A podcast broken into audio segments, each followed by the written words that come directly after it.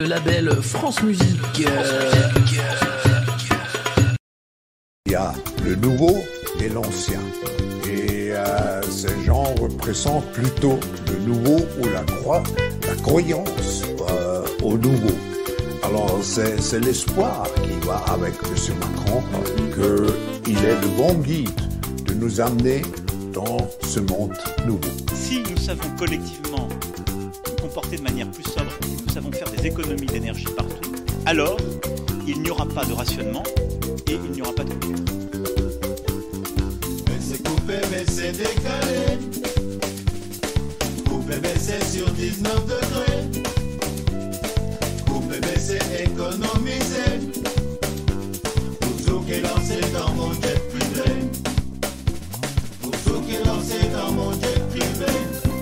Chacun aura sa feuille de route et pourra prendre la mesure des défis qui nous attendent sur les finances publiques et la transition écologique par exemple. Agnès, y'a quoi dans ton panier? Runacher, vas-tu nous expliquer? Acheter voiture kilowattée, mais y'a plus électricité. Mais c'est coupé, mais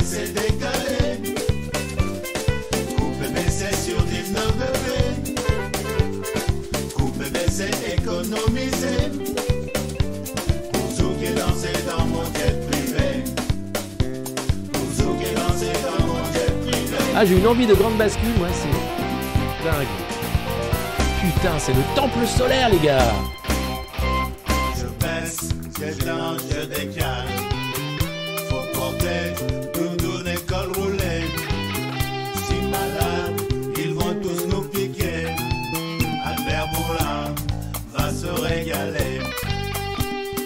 Mais c'est coupé, mais c'est décalé.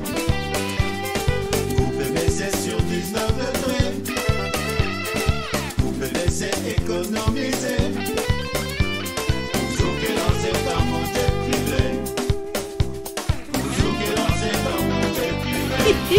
Tu ne posséderas rien, mais tu seras heureux. Donne-moi tout.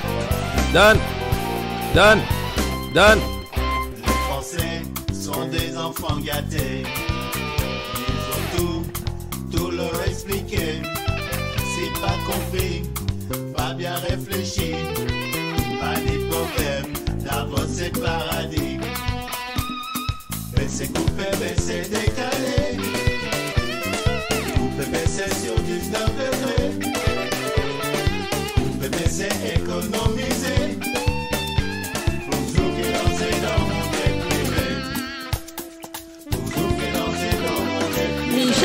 Pourra surtout mesurer que face à ces défis considérables, il n'y aura de réussite que collective.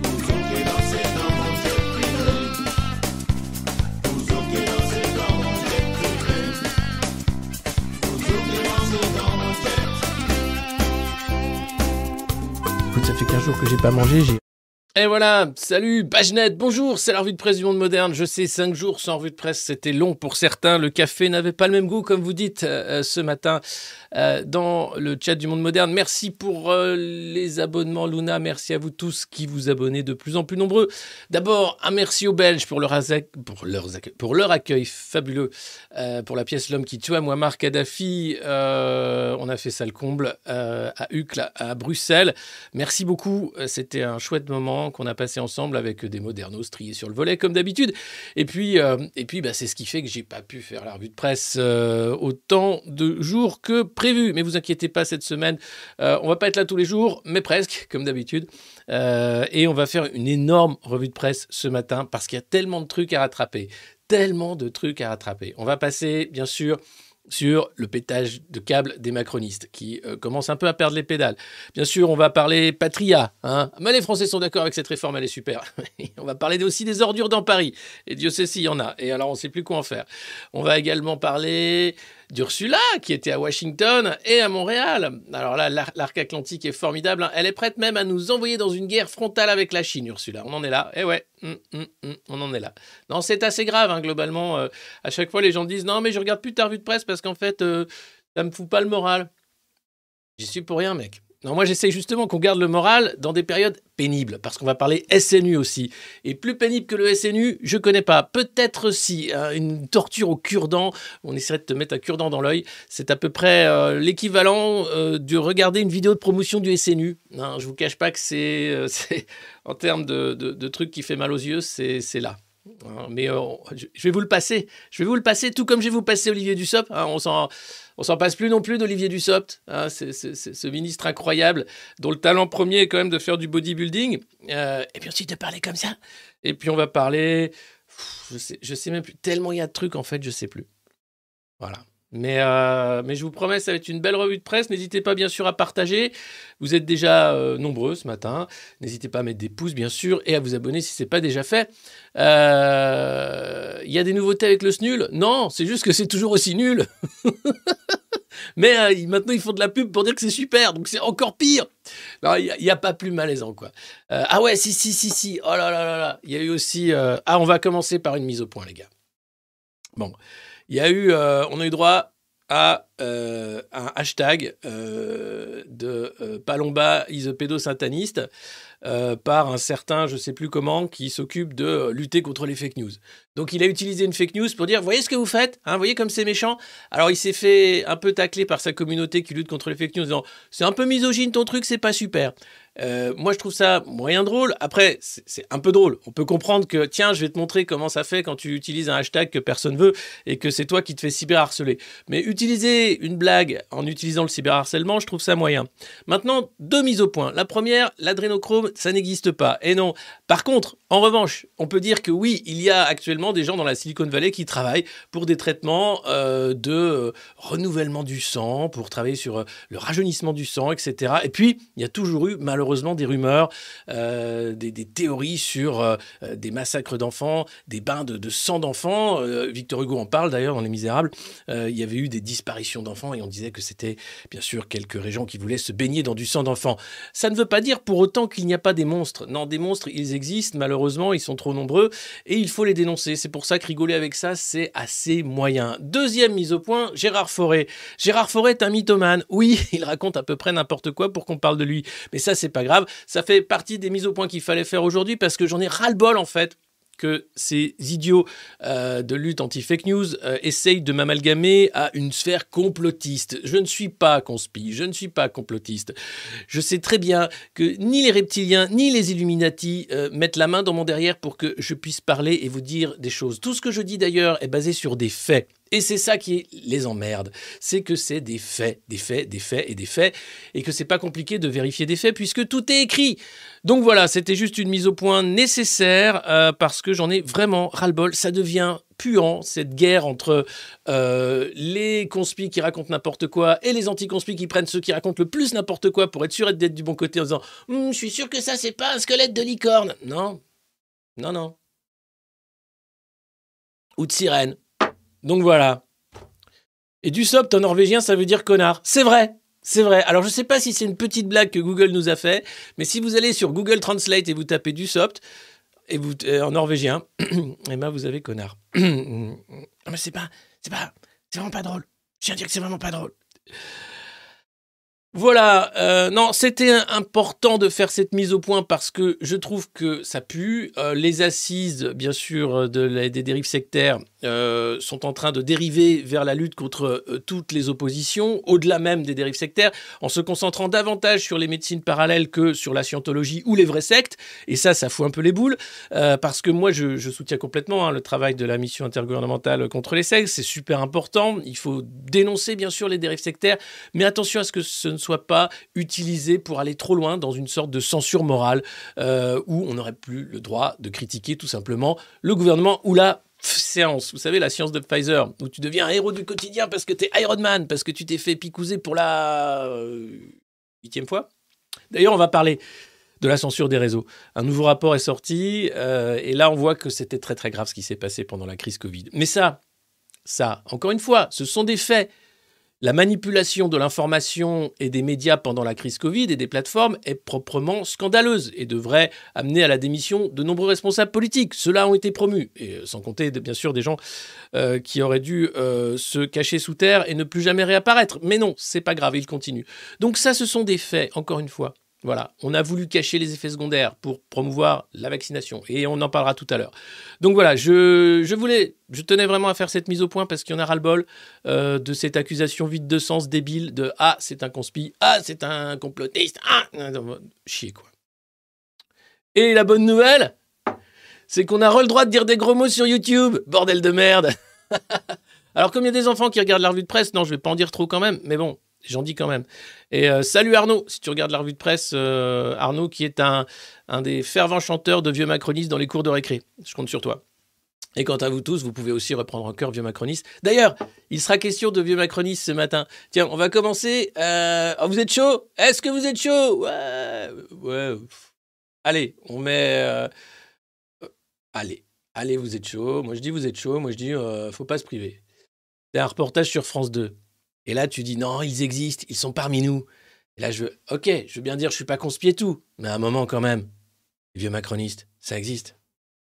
Bonjour messieurs, dames, excusez-moi de vous déranger. Je viens faire un reportage sur les, les manifestations contre la réforme des retraites. on est en retraite, nous, on s'en fout. Ah non, je suis sûr que vous en, vous en foutez pas. Non, non, on n'a rien Et l'avenir de vos enfants, vous en foutez pas Ah non. Ah bah ils émerdent, ils font Oui, ils nous. font hein. comme nous. mais, oui, mais les jeunes, ils ne veulent pas travailler. Et ils voudraient avoir de l'argent, mais sans travailler. Tandis que nous, il a fallu bosser pour avoir de l'argent. Voilà. Arrêtez, parce que... Dans moins de deux heures, une nouvelle manifestation est organisée.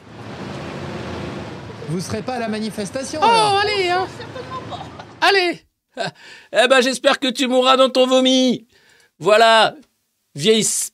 C'est dégueulasse. Non, mais ces gens-là sont immondes. Ah bah nous, on a bossé, hein, nous. hein. Ah bah oui, ah bah nous. Ah bah ouais, bah vous, vous aviez peut-être une sécu qui fonctionnait, un hôpital qui fonctionnait. Non? T'as appris à lire et à écrire. Non? T'avais un boulot, t'as- t'as pas connu le chômage, ma belle. Hein, c'est ça? Ah bah oui, mais salaud de jeune Salaud jeune, va Tiens, t'avais qu'avoqué... J'espère que tu mourras dans ton vomi. Voilà, alors bien sûr, j'adore les vieux, hein, et heureusement qu'il y a plein de vieux qui sont pas macronistes du tout, et à ceux-là, je leur dis un big up, et surtout aux vieux anards, mais, euh, et tous les autres hein, qui regardent la vue de presse du monde moderne et qui disent « Arrête de dire vieux macroniste, euh, parce que moi, tu vois, je suis boomer, mais, mais eh, c'est pas vous. Regardez, moi, de, toutes les générations, il y, a même des jeunes macronistes. Il y a même des et ils trouvent ça bien de... Ils trouvent ça bien de se faire maltraiter dès le plus jeune âge. Et là, tu te dis, bah, on peut plus rien faire pour eux. Tiens, d'ailleurs, euh, soit on continue, attendez, on a un choix. hein. Soit on continue avec les vieux macronistes, et il y en a un paquet, soit on va un peu sur les jeunes macronistes avec le SNU. Je, lance direct le SNU. Je vous préviens, c'est violent. hein. Non, c'est peut-être. Je sais pas, vous me dites, on commence Comme ça, on évacue le truc. Hein c'est un peu comme on, on crève l'abcès, et puis après, on, on y va tranquille. Surtout que j'ai super envie de le mettre, quoi. Allez, après la belle solidarité des vieux macronistes, un petite page de pub pour le SNU.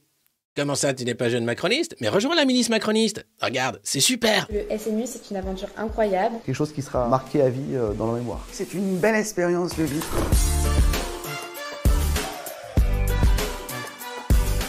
Ça permet de faire des choses formidables ensemble. Ils apprennent différentes choses comme par exemple les gestes de premier secours. On a fait des ateliers autour euh, de la biodiversité. Donc, Alors, on fait des ateliers autour de la biodiversité. C'est vraiment des ateliers ludiques qui sont très participatifs. Le SNU, en fait, c'est là où tu apprends la langue, la. Tu sais, où les mots s'enchaînent mais ne veulent rien dire. Tu mets un peu dedans diversité, biodiversité, développement durable, lu- lu- ludique, ludique, hein, parce que tu te fais chier, mais c'est ludique. hein. Euh, et, là, tu, c'est comme Sarah El. C'est, c'est, c'est, c'est, je pense, la, la, la responsable politique qui enfile le plus de mots vides de sens, les uns dans le- et, et tu peux changer le sens des mots, ça veut dire la même chose. Rien. C'est vraiment des ateliers ludiques qui sont très participatifs. Des temps démocratiques, du sport. Alors, des temps démocratiques. Oh, qui est-ce qui va être capitaine de l'équipe Macron? Alors, et vous, et il joue pas au Macron Ball en plus, c'est ça qui est terrible. Ah non, moi je vais être capitaine de l'équipe Renaissance. Euh, du sport, des jeux, de l'amusement. Ça a l'air tellement drôle. J'ai tellement envie d'y aller.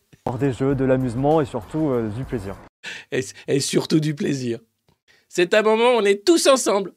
D'accord. C'est un moment où on est tous ensemble, on est tous unis.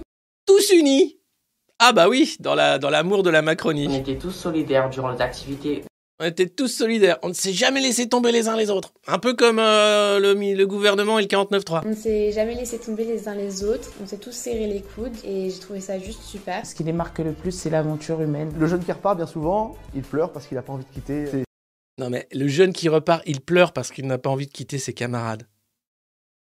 Jeune, je sais que tu pleures parce que tu vas quitter le SNU, mais une page s'ouvre. Tu peux rester au SNU toute ta vie si tu veux. On fera des stages toute ta vie. Ah ouais? Ouais, ça s'appelle Renaissance. Tu viens? Eh, tu viens? Allez, viens, viens. Ses camarades. Quand il est revenu, donc là, il m'a paru euh, quelqu'un de mature ah ouais. et de responsable. Ça l'a mis en confiance. Le SNU m'a. J'étais capable de me dépasser. C'est le SNU qui t'a appris ça? Bah dis non. Appris que j'étais capable de me dépasser. Je suis plus sportif que ce que je ne pensais. Il est parti. C'était le petit ado. Et il est revenu, c'était un jeune homme. Pour moi, ça fait partie euh, des expériences chaud, qui peuvent être. Chaud. Ça me met tellement mal à l'aise ce clip. Encore, je vous, le, je, je vous, le, fracture hein, pour pas que vous le preniez en pleine face comme ça, parce que moi, je l'ai regardé comme ça d'une fois, d'une traite. Je me suis dit, il y a des images, c'est pas possible, c'est fait avec des IA, quoi. Ça me met tellement mal à l'aise. Tu sens qu'il y a un truc, c'est alternatif. C'est pas triste pour, euh, pour la jeunesse. J'ai pu apprendre. Regarde lui, par exemple. Moi, j'ai cru que c'était euh, une image de synthèse. En fait, non, c'est un vrai petit bonhomme qui a fait le SNU, quoi. J'ai pu apprendre mon goût pour l'engagement. Et lui, je pensais vraiment que c'était un truc euh, créé par intelligence artificielle. Avec sa casquette, tu dirais un même, tu vois, dans un jeu Nintendo, quoi. C'est terrible. Mon goût pour l'engagement, j'avais. Regarde, c'est dingue. Eh ben non, c'est un vrai petit bonhomme qui a fait le SNU. Pauvre petit bonhomme. Cette faculté-là, à pouvoir euh, euh, aider les gens. J'ai développé un regard sur le monde différent aussi, plus informé. Euh, regard plus informé sur le monde, j'ai peur. Hein. Que c'est un peu le cocktail parfait pour euh, ressortir euh, grandi. Le SNU, ça permet de découvrir concrètement. Alors, Marie-Alexandrine. Dites, Marie-Alexandrine, après la catéchèse, vous, euh, vous expliquerez ce qu'est le SNU aux enfants? Oui. Bien sûr. Ah, ah, ça sent bon la, ça sent bon la droite péténiste, hein, c'est chouette. Traitement, le sens du service. Le sens On a du des service. jeunes beaucoup plus investis euh, dans des missions de. Ah puis alors, ce qu'aime la Macronie, c'est le bénévolat. Ça, le travailleur que tu ne payes pas et qui est heureux de travailler, c'est quand même le sommet de la Macronie. hein. C'est le moment où ils vont te dire, bah alors, hein, t'es pas content de travailler pour rien? Bah en même temps, t'es bénévole. Ça, la France est fière de toi. Et c'est toujours ça que l'État n'a pas à dépenser. Mais oui, mais oui, c'était Gabriel Attal sur les restos du cœur. De, de bénévolat. C'est une occasion pour que ces jeunes puissent aller chercher au fond d'eux-mêmes. Ça leur donne de l'ambition. Ça leur permet de se dire Tout est possible. Tout, tout, tout. Je sais pas. Mais globalement, c'est c'est gravissime. Mais attendez, parce qu'après, il y a un autre témoignage. tout est possible. Ne vous posez pas de questions. Allez-y Foncez-y, les gars, c'est le SNU. Bon, alors, euh, allô, je voudrais... euh, c'est pour les dérives sectaires, oui. Euh, voilà, mon fils a fait le SNU. Il est revenu, je ne le reconnais plus. Il me dit que je suis un vieil anarchiste qui n'a rien compris du tout au monde contemporain et aux règles normales de la finance et que globalement ça sert à rien de regarder la revue de presse de Poulain et de critiquer parce que je fais que critiquer et j'apporte aucune solution. De plus, il m'a dit que euh, j'étais euh, totalement complotiste alors que je ne le suis pas et que je, je si j'avais pas voté Macron, j'étais vraiment euh, un, fasciste dangereux, un séditieux, voire un antisémite qui pourrait mettre en péril le fondement même de notre nation. Oui et vous, eh non, et vous faites rien pour le SNU. Ah bah bravo, ah bah merci. Ah bah bravo. Eh, moi, heureusement que mes gosses sont trop grands pour cette connerie, hein, sinon je, leur faisais un petit mot. hein. Non, ne peut pas faire le SNU, impossible. Non mais c'est dingue. Allez-y Non, non, non, non. On n'a rien à y non. perdre.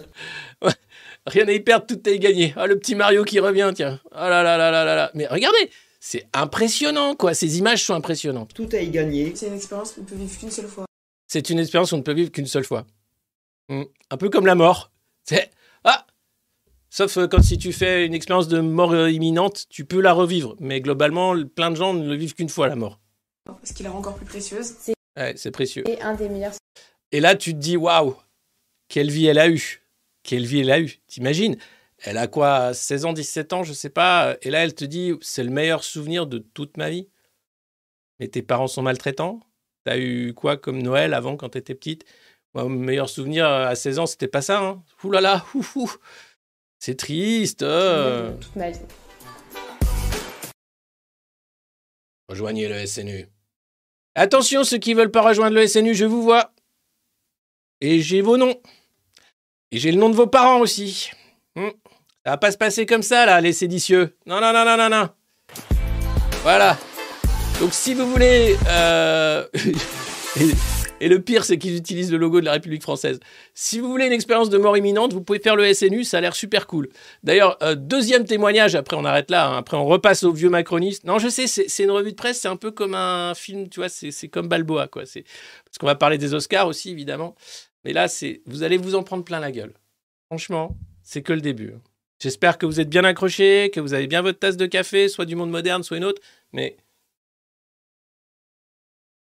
moi, à 16 ans, j'ai quel meilleur souvenir Bah voilà, simple, basique.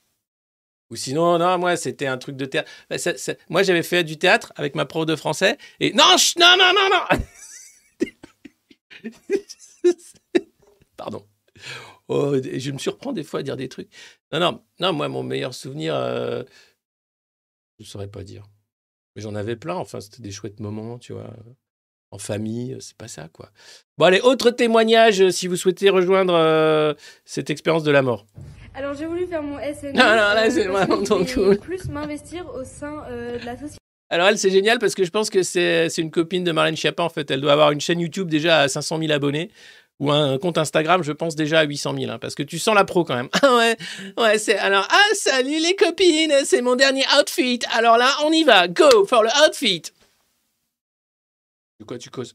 Une petite casquette SNU avec un, le petit t-shirt SNU. hein, et là, je fais là, waouh, je sors direct comme ça. Vous êtes d'accord? Ok, on valide ou on valide pas le outfit SNU Total validé le outfit SNU. Je savais pas vraiment comment m'y prendre et euh, grâce à un ami, j'ai appris que le SNU était euh, possible et du coup j'ai décidé de m'inscrire. Et je suis très contente d'être ici. On fait plein de sports, on fait plein d'activités, on en apprend tous les jours et vraiment c'est incroyable. Ouais, génial. Bah génial. Bah génial. Bah, gé- mais, eh, eh, mais- Eh, rigolez pas, rigolez pas. C'est avec nos impôts encore. 2 milliards par an, ça coûte. Non, non, mais il est revenu plus mature. Bah, il a vécu une expérience de la mort imminente. Bah, maintenant, il sait dire euh, Vive, Mac- pardon, Vive Macron Ah, c'est vachement bien. Ouais. Les jeunesses macroniennes, dont Thibaut Inchep faisait la pub lors de la première saison avec Gabi Attal. hein. Gabi Attal qui était le lanceur quand même du SNU, qui était très très fier de poser avec son petit costume trop serré devant les mecs euh, habillés avec le outfit SNU, la casquette et le badge et le t-shirt. Alors, qu'est-ce qu'on fait aujourd'hui, les enfants? On fait l'atelier Gloire à Macron Ouais, qu'est-ce que c'est? Bon, alors d'abord, on va vous expliquer qui est Emmanuel Macron. Emmanuel Macron est né à Amiens dans les années 70. Il né- Non, on va... oh, Qu'est-ce qu'on fait aujourd'hui? On apprend pourquoi la, France est endettée à hauteur de 3000 milliards d'euros. Ah Qu'est-ce qu'on fait aujourd'hui? Aujourd'hui, euh, on lit un livre de Bruno Le Maire. Oh Et un livre de Marlène Schiappa. Oh Marlène Schiappa. Marlène Schiappa. Marlène Schiappa. Il faut qu'on parle de Marlène Schiappa. Non, parce que depuis qu'elle est ministre, c'est-à-dire depuis le début de la Macronie, bon, déjà, tu te dis qu'il y a un truc qui va pas, mais au-delà de ça, elle a écrit 10 livres. 10 livres qui se sont vendus en tout et pour tout entre 10 et 30 exemplaires, dont un bouquin qu'elle avait promu en utilisant le mail de son ministère, ce qui est totalement interdit. Ça s'appelle de, de, c'est de l'abus de bien social quasiment, mais non. Donc elle avait envoyé un petit mail via le ministère de, alors c'était, le ministère de, des influenceurs à l'époque, je crois, et elle avait dit tiens, d'ailleurs, je sors mon livre sur ce sujet. Et là, que fait Marlène? Elle sort un nouveau livre.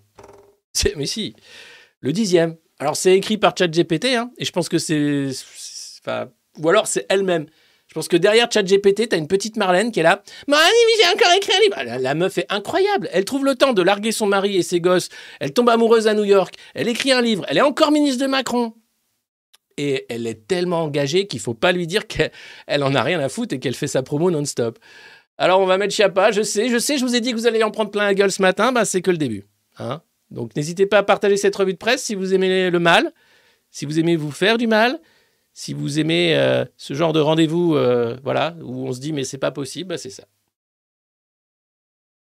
Ouais, c'est Marlène qui se vénère parce que comment vous pouvez dire ça, coupez ça, coupez ça, coupez ça. On a tout fait depuis Marlène Schiappa, 2017 je vous en pour faire en sorte de changer ça. Alors, Ah, peut-être pas malheur. assez, peut-être pas bien. Tout est critiquable. On peut tout remettre sur on- la table. c'est il y a des gens, des femmes qui meurent, des femmes qui Mais sont violées Andrea, tous les jours, toutes les il y a des 7 femmes qui minutes. Il y a une tentative de viol, Mais bien 18 évidemment. enfants violés toutes les la heures, une femme Mais- qui meurt mais tous les deux jours. oui, je vous l'apprends visiblement parce que à votre place, honnêtement, je, je serais pas comme mais il y ça moment- détendue en train de sortir un livre, vous voyez? Mais franchement, moi, je trouve ça juste honteux. Euh, Pardon. oui, moi je suis désolée, mais je vais honte. pas rester voilà, le plateau. elle va pleurer. Franchement, non, mais je suis désolée, mais de me dire des choses restez- comme ça à moi. restez- restez- Non, non, il n'y a pas de vous rester là. Là, vous Je coupez, vous- je, vous- je, je je vous dis pas demande de rester. Mais pas- me dire à moi que je découvre les violences sexuelles, mais merde, moi, j'ai quelqu'un qui a été tué de coups de fusil, de Arrêtez, on va féminicide dire dans ma que les famille. Andrea, s'il vous plaît. Mais non, mais vous couperez ça, vous couperez ça depuis tout à l'heure, Andrea. Vous Parce que tu vois, la, la caméra a du mal à suivre, tellement elle se. Tu vois, c'est tellement bien joué, quoi. On va parler des Oscars après, mais là, Marlène, quand même Marlène dans Marlène Schiappa, mon combat. C'est trop facile de faire ce que vous êtes en train de faire. Vous osez me dire à moi, les plaît. yeux dans les yeux, que je Oui, connais je pas les dis, violences que madame, connaissent je- les Marlène. Est-ce que la robe à bien. Pardon, on ne coupera pas. Est-ce que la robe à pois était le meilleur Non, non, choix vous couperez Ça fait je suis 1h07 désolée. qu'on débat, qu'on débat sereinement sur ce plateau. madame. Pardonnez-moi. Pardonnez-moi, on n'a pas, on n'a pas. Mais vous trouvez que c'est serein de me dire à moi que je connais pas les violences faites aux femmes Pourquoi je suis engagée sur ce sujet depuis l'âge de telle 15 ans incompétence, il faut démissionner. Pesco, est-ce qu'on peut juste laisser. Ce qui est terrible, c'est le papa de Marlène. Dit qu'est-ce que, pourquoi sa fille, qu'est-ce qui s'est passé, quoi? C'est une éducation trop libre, en fait, peut-être. Tu, pourras être macroniste, ma fille, si tu veux, pas de problème. Moi, je, non, trouve pas ça cool, en fait. Enfin, si, après, vous faites ce que vous voulez de vos enfants, mais, mais attention quand même. Ça glisse très vite, un enfant. hein. Ça peut tomber dans la drogue ou la macronie. hein. C'est vraiment dangereux. Donc, euh, faites attention. Donc là, euh, voilà, quatre vérités, tout de suite ça craque. On a eu le ministre de la Justice, hein, Éric Dupont, euh, comment? Euh, J'en ai fait trois. Ah bah super. Ah ouais, et je t'emmerde. Ah bah non, on n'a pas le droit de dire des gros mots dans l'hémicycle. Ah, Il manquerait plus que ça. Super, c'est super la Macronie. Euh, donc ils ont un peu tous pété des câbles parce que bah on commence à voir qu'ils servent à rien et qu'ils nous coûtent très cher. Hein Mais ils font semblant de dire mais moi je, vous savez, je prends à bras le corps les problèmes. Ah, encore un féminicide. Vous allez voir, il est étonnant celui-ci. On va parler, c'est le premier féminicide euh, d'un couple lesbien. Enfin, premier, je sais pas, mais c'est le premier dont on parle là en ce moment. Et là, tu te dis, ah, ça va compliquer la donne euh, côté patriarcat. Mais bon, euh, enfin, c'est ce qui se passe est incroyable. On vit un moment exceptionnel de débilité, d'accélération de la débilité. Vous allez voir, on va parler des jeunes sous cacheton, c'est devenu la mode. euh, Enfin, la mode, c'est-à-dire qu'il y a tellement pas assez de psy que ben, si votre enfant va mal, un coup de Prozac, un coup de Valium et ça, part, ça repart. Hein. Ben, ça repart pas, non, ça flingue complètement les, les gosses. Euh, au niveau international, c'est la faillite, bien sûr, de la SVB, euh, la banque de la Silicon Valley, qui va entraîner d'autres faillites, évidemment. C'est l'accélération de la, de guerre, de toute façon. C'est c'est un, un- une sorte de road trip halluciné qu'on est en train de vivre. Euh, mais bon, voilà.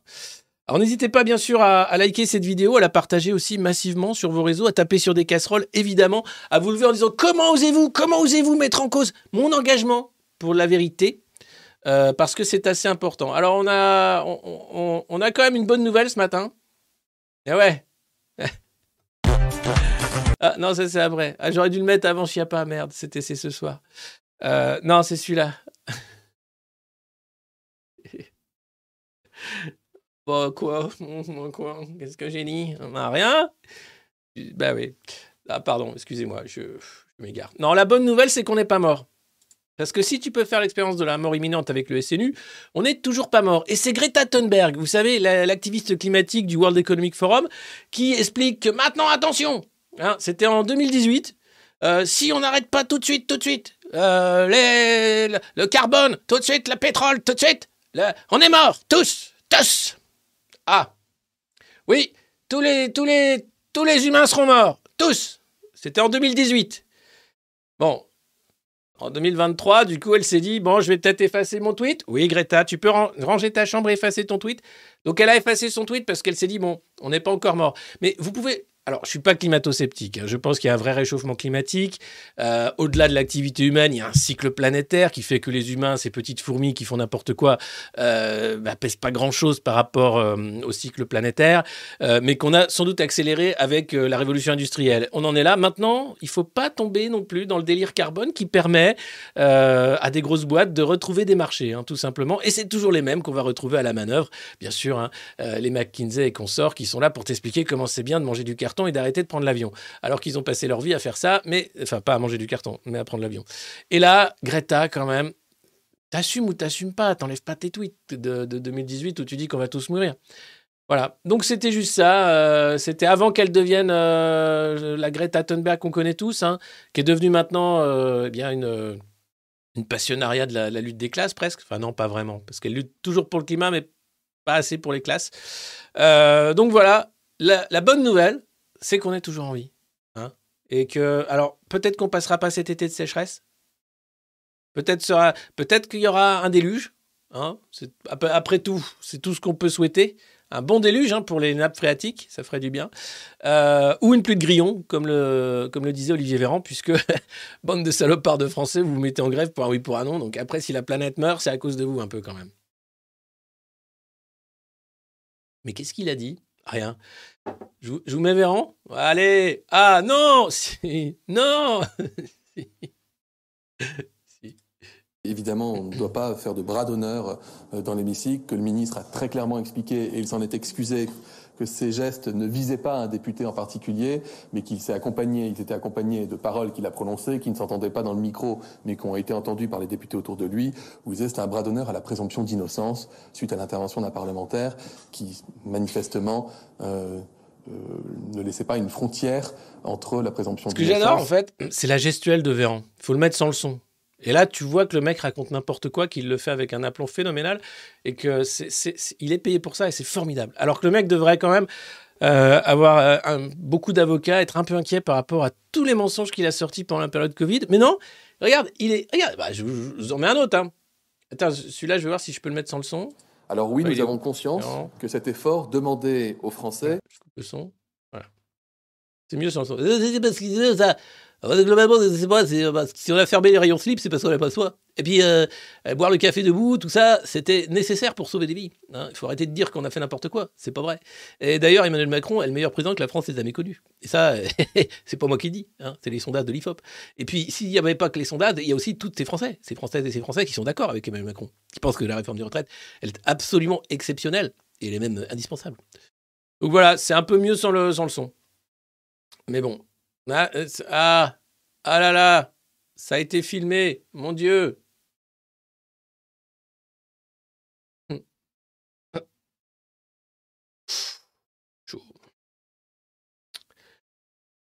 Allez, on continue avec les bonnes nouvelles. Ça, c'est euh, Paris qui se prépare pour les JO. Paris 2024. Ah non, mais alors là, il y a des poubelles partout. Les éboueurs se sont mis en grève, force à eux. Et du coup, bah, ça se voit parce qu'ils bossent, eux. Et quand ils arrêtent de bosser, bah, c'est un bordel sans nom. Du coup, les macronistes sont en PLS. hein, parce qu'eux habitent dans les beaux quartiers, ils disent c'est dégueulasse, il y a des poubelles partout. Que fait Anne Hidalgo? Anne Hidalgo, pour une fois, j'aime bien ce qu'elle fait. Elle fait rien, comme d'habitude. hein.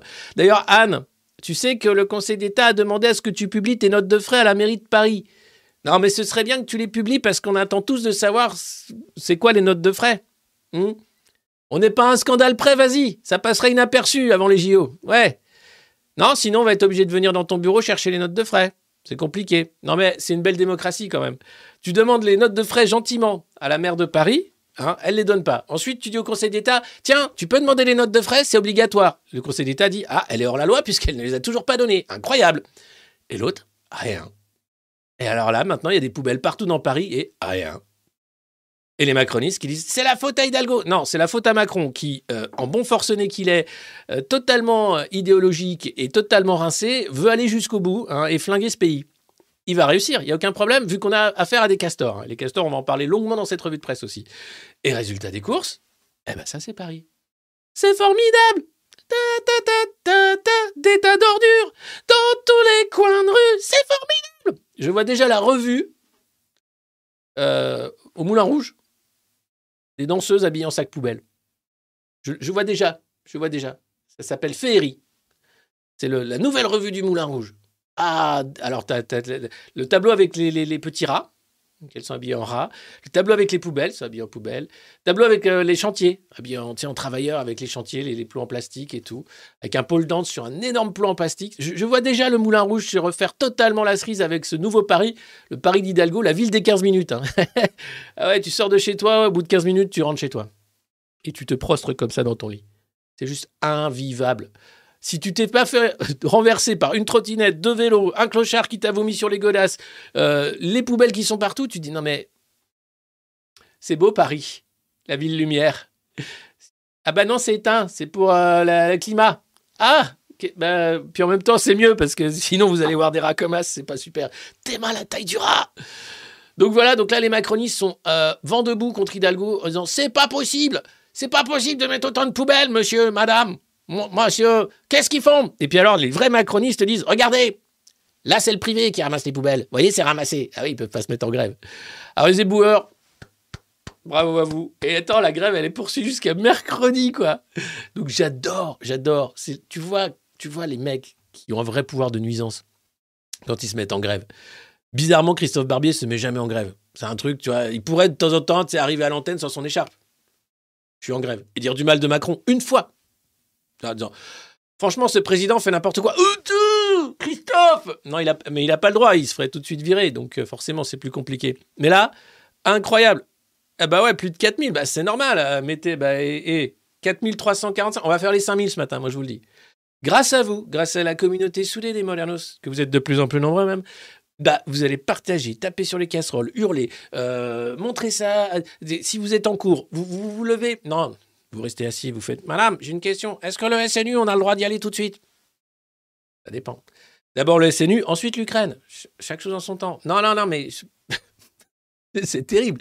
Donc merci, grâce à vous, on fait les 5000 ce matin. Hein, C'est une salle de marché ici. Euh, la revue de presse du monde moderne, c'est un petit truc qui monte, qui monte, qui monte, qui monte. Tout le monde veut en acheter des parts. C'est formidable. Hein, On vend ça à peu près comme une banque de la Silicon Valley. Moi, je te dis. Oh. Tout ce qui manque, c'est la peste. C'est vrai, c'est pas mal. Et alors, bon, du coup, il y a les ordures. Du coup, qu'est-ce qui se passe? Ben, Du coup, euh, François Bayrou, il est pas content. Ça se fait pas de faire ça. Mais tu vois, enfin, ça se fait pas. Ah, je vous dis, elle est violente, cette revue de presse. hein. Très violente. Je vous ai dit que pour moi, le- le- l'important, c'était de mesurer et Le mec- voir Non, attends ta gueule. Le mec, il a les assistants parlementaires au Parlement européen au cul. Ils sont 10 à être mis en examen, lui compris. Il est toujours là, invité, tous les week-ends. Soit il est dans le JDD, soit il est sur un plateau pour dire Non, mais écoutez, c'est insupportable. Écoutez, c'est insupportable quand même. Écoutez, c'est insupportable. Écoutez les Français. Vous savez, les Français, ils sont silencieux. Mais parce que. Je sais pas qui fait la marionnette, hein, qui est dedans, mais euh, c'est très répétitif. L'adhésion euh, à euh, une réforme aussi importante, aussi nécessaire et aussi urgente que celle-là. On voit plutôt un mécontentement croître. Euh, selon le tout dernier sondage Odoxa pour le Figaro, 57% des Français veulent que cette mobilisation se poursuive. Alors, est-ce que vous craignez que justement les mouvements s'installent et est-ce que vous craignez aussi une radicalisation de ces mouvements sociaux? J'espère que non, et je n'en vois pas de signe. Euh, ce qui Bayrou, c'est quand même le mec, tu sais même pas s'il est encore élu ou pas. Il est haut commissaire au plan, il s'occupe du Conseil national de la refondation macroniste, il passe son temps à cirer les pompes à Macron. Tu sais pas pourquoi, vu qu'il sera plus jamais ministre et qu'en plus il sera pas président, personne va voter pour sa gueule. Et là, il est là tous les week-ends à, faire la retape quand même. C'est comme, euh, tu sais, les mecs devant les restos. euh, ah, bonjour monsieur, venez, venez, venez. Non, mais les poubelles, c'est pas grave, on s'en occupera demain, mais venez, venez, venez. On a un super menu tout inclusif avec euh, les tripes de camp, avec la l'andouillette de vire. Euh, eh oh, laisse-moi, j'ai pas envie d'aller dans ton resto. Venez, on a les tacos Tex-Mex Ah, c'est le mec qui fait la retape pour que tu rentres dans le resto macroniste où tu sais que tu vas sortir, tu vas de toute façon avoir une gastro. C'est euh, ce qui s'est passé dans, dans- dans le mois et demi de, de manifestations que nous avons rencontrées était au contraire très maîtrisé et j'allais dire civique. Même quand vous voyez Même des si, on blocages, peut par être, exemple même si on peut être en désaccord. Alors, les blocages, c'est autre chose. Et il y a, euh, il est vrai, euh, des. Et en euh, plus, c'est chiant, il a rien à dire. À part, quand même, ça se fait pas. de courants arbitraires qui sont pas acceptables. Qu'on touchait des Euh, CEPAT, des- Non, Bayrou, Bayrou, son grand moment, ça a été quand il lance le manteau, là, lors du débat. Euh, schlac, tiens, attrape mon manteau. Tiens, schlac. Il n'a pas eu celui-là. hein. T'as vu T'as vu comme je lance bien mon manteau? Pourquoi? C'est arrivé où il lance son manteau, tu sais que le mec est gogol. Tu dis, ok, il se prend pour Rocky Balboa, il se croit au César, aux Oscars, je sais pas. C'est nul. Plus ringard, tu peux pas, en fait. Et le mec est invité encore tous les week-ends. Alors, on a réussi à virer Valls. Il s'est un peu auto-viré parce qu'il est parti en Espagne, il est revenu. Si on pouvait réussir à virer Bayrou, les amis, ça ferait un bien fou. Après, c'est Raffarin. hein. Pareil, Raffarin, écoute, c'est gentil, mais tu vois, là-bas, il y a Roselyne Bachelot. Je crois que c'est un EHPAD. Écoute, ils servent du riz à la cantine le midi. T'aimes bien le riz, toi, non? Hein? Oui, il y a des nems aussi, oui. Et du porc laqué, bien sûr, bien sûr. Ah Oui, il parle chinois aussi. Vas-y, vas-y, Jean-Pierre, tu peux y aller. C'est un EHPAD. Oui, ils vont bien s'occuper de vous. Cassez-vous. Très grosse euh, atteinte euh, euh, pour tous ceux qui, qui veulent circuler, qui ont besoin pour leur famille, qui ont besoin d'aller à des, à des cours ou à des examens. Bon, allez, ça suffit, c'est insupportable, en fait. Qu'est-ce que c'est que ça? Mais qu'est-ce que c'est que ça? Et les autres, très sérieusement, mais qu'est-ce que, mais qu'est-ce que tu poses des questions à un truc pareil? Et vous faites quoi sinon dans la vie, François Bayrou? Quelle question? Ouais, non, mais parce que. Ah ouais, parce qu'on va parler aussi de l'agenda de Brigitte Macron. Non, parce que RTL s'est dit, non, il faudrait quand même pas que la première dame s'en prenne plein la gueule, parce que c'est elle qui fait tout le boulot et tout. Et donc, ils ont fait un petit article en disant, qu'est-ce qu'elle fait, Brigitte Macron? On en parle tout à l'heure. Ça, c'est un teasing de ouf. hein. Parce qu'on n'a même pas commencé la revue de presse, là. Je sais pas si vous vous rendez compte.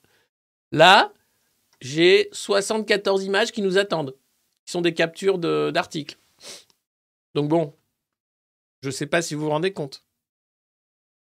Et ça fait déjà 40 minutes qu'on est live. Waouh, je dis juste ça pour ça. Non, si vous avez des trucs à faire, je vous le dis. hein. Euh, Comme on est en podcast aussi, vous pouvez nous écouter, vous n'êtes pas obligé de regarder, donc vous pouvez faire le, le ménage, aller faire les, ah bah, les courses, non, c'est trop cher. Mais enfin, je veux dire, vous pouvez faire des trucs en même temps. Hein. Par exemple, rien. Voilà. Travailler, il y en a plein qui travaillent. Mais voilà, juste pour vous dire, on, on commence. Mais voilà, quoi. François Bayrou, quoi. L'étalon or du vieux macroniste. hein, tu sais. Là, là, tu sais que t'es, t'es- t'es dans le dur. hein. Ouais, c'est la, la, la, la- la France silencieuse. la majorité silencieuse. Eh ben, tu sais quoi, si, elle est silencieuse, la majorité, ben, qu'elle continue de bien fermer sa gueule. Hein, et qu'elle arrête de nous emmerder avec des lois votées par des vieux retraités qui n'ont rien à foutre de la vie. Et des jeunes. Parce que les jeunes, ils bossent pas, c'est les jeunes Mais le jeune, quand il va arriver dans ton EHPAD, mamie zinzin, qui va te regarder dans ta merde en train de faire... Il va dire, t'as voté Macron, toi Ouais, Tu veux que je bosse jusqu'à 64 ans Hmm Eh ben, salut, ciao après, la famille va dire Oh, il les maltraite. Et tu- euh, dis Non, mais ça se fait pas, ça se fait pas, mais ça se fait pas. Il voulait maltraiter les non-vaccinés, enfin. Alors pourquoi on maltraiterait pas les vieux macronistes? Parce que c'est politique, vous allez me dire. Mais en fait, ils passent leur temps à nous maltraiter. Tiens, vous voulez voir comment ça se passe, les manifs maintenant? Ça y est, tout ce qui reste maintenant à la Macronie, c'est de pourrir les mouvements sociaux. Et donc, il y a eu ça euh, en face du tribunal de Nantes. C'était ce week-end. Attention, les images sont extrêmement violentes. Il s'agit de la police. Ouais, ouais. Ouais, enfin, la police, la milice de la Macronie.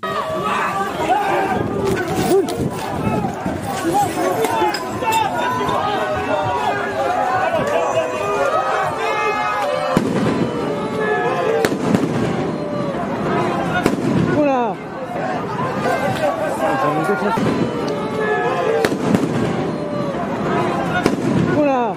Voilà. Donc, je sais pas comment va ce monsieur. J'espère qu'il va bien. Mais euh, je sais pas si vous voyez aux images. Donc il y a eu un premier tir tendu de grenade lacrymogène ou de désencerclement à hauteur de visage qui est arrivé dans la tête du mec, visiblement sur l'image. Et ensuite, une fois par terre, il y a une autre grenade qui a explosé à côté de lui. Ça s'est passé à Nantes samedi. Je sais pas si vous vous rendez compte de la violence du truc. On peut pas continuer de tolérer cette violence. La Macronie, c'est de la violence, du mépris et de la violence. J'avais fait un article déjà à l'époque des Gilets jaunes sur Emmanuel Macron, président de la violence. On ne peut pas continuer de tolérer ce genre d'action. Les mecs qui sont là à dire non mais il faut voir le contexte. Il n'y a pas de contexte. C'est interdit de tirer en flux tendu à hauteur de visage une grenade de désencerclement. C'est hors la loi. C'est pas le contexte. Le contexte, c'est que là, vous avez affaire à des mecs qui sont dangereux.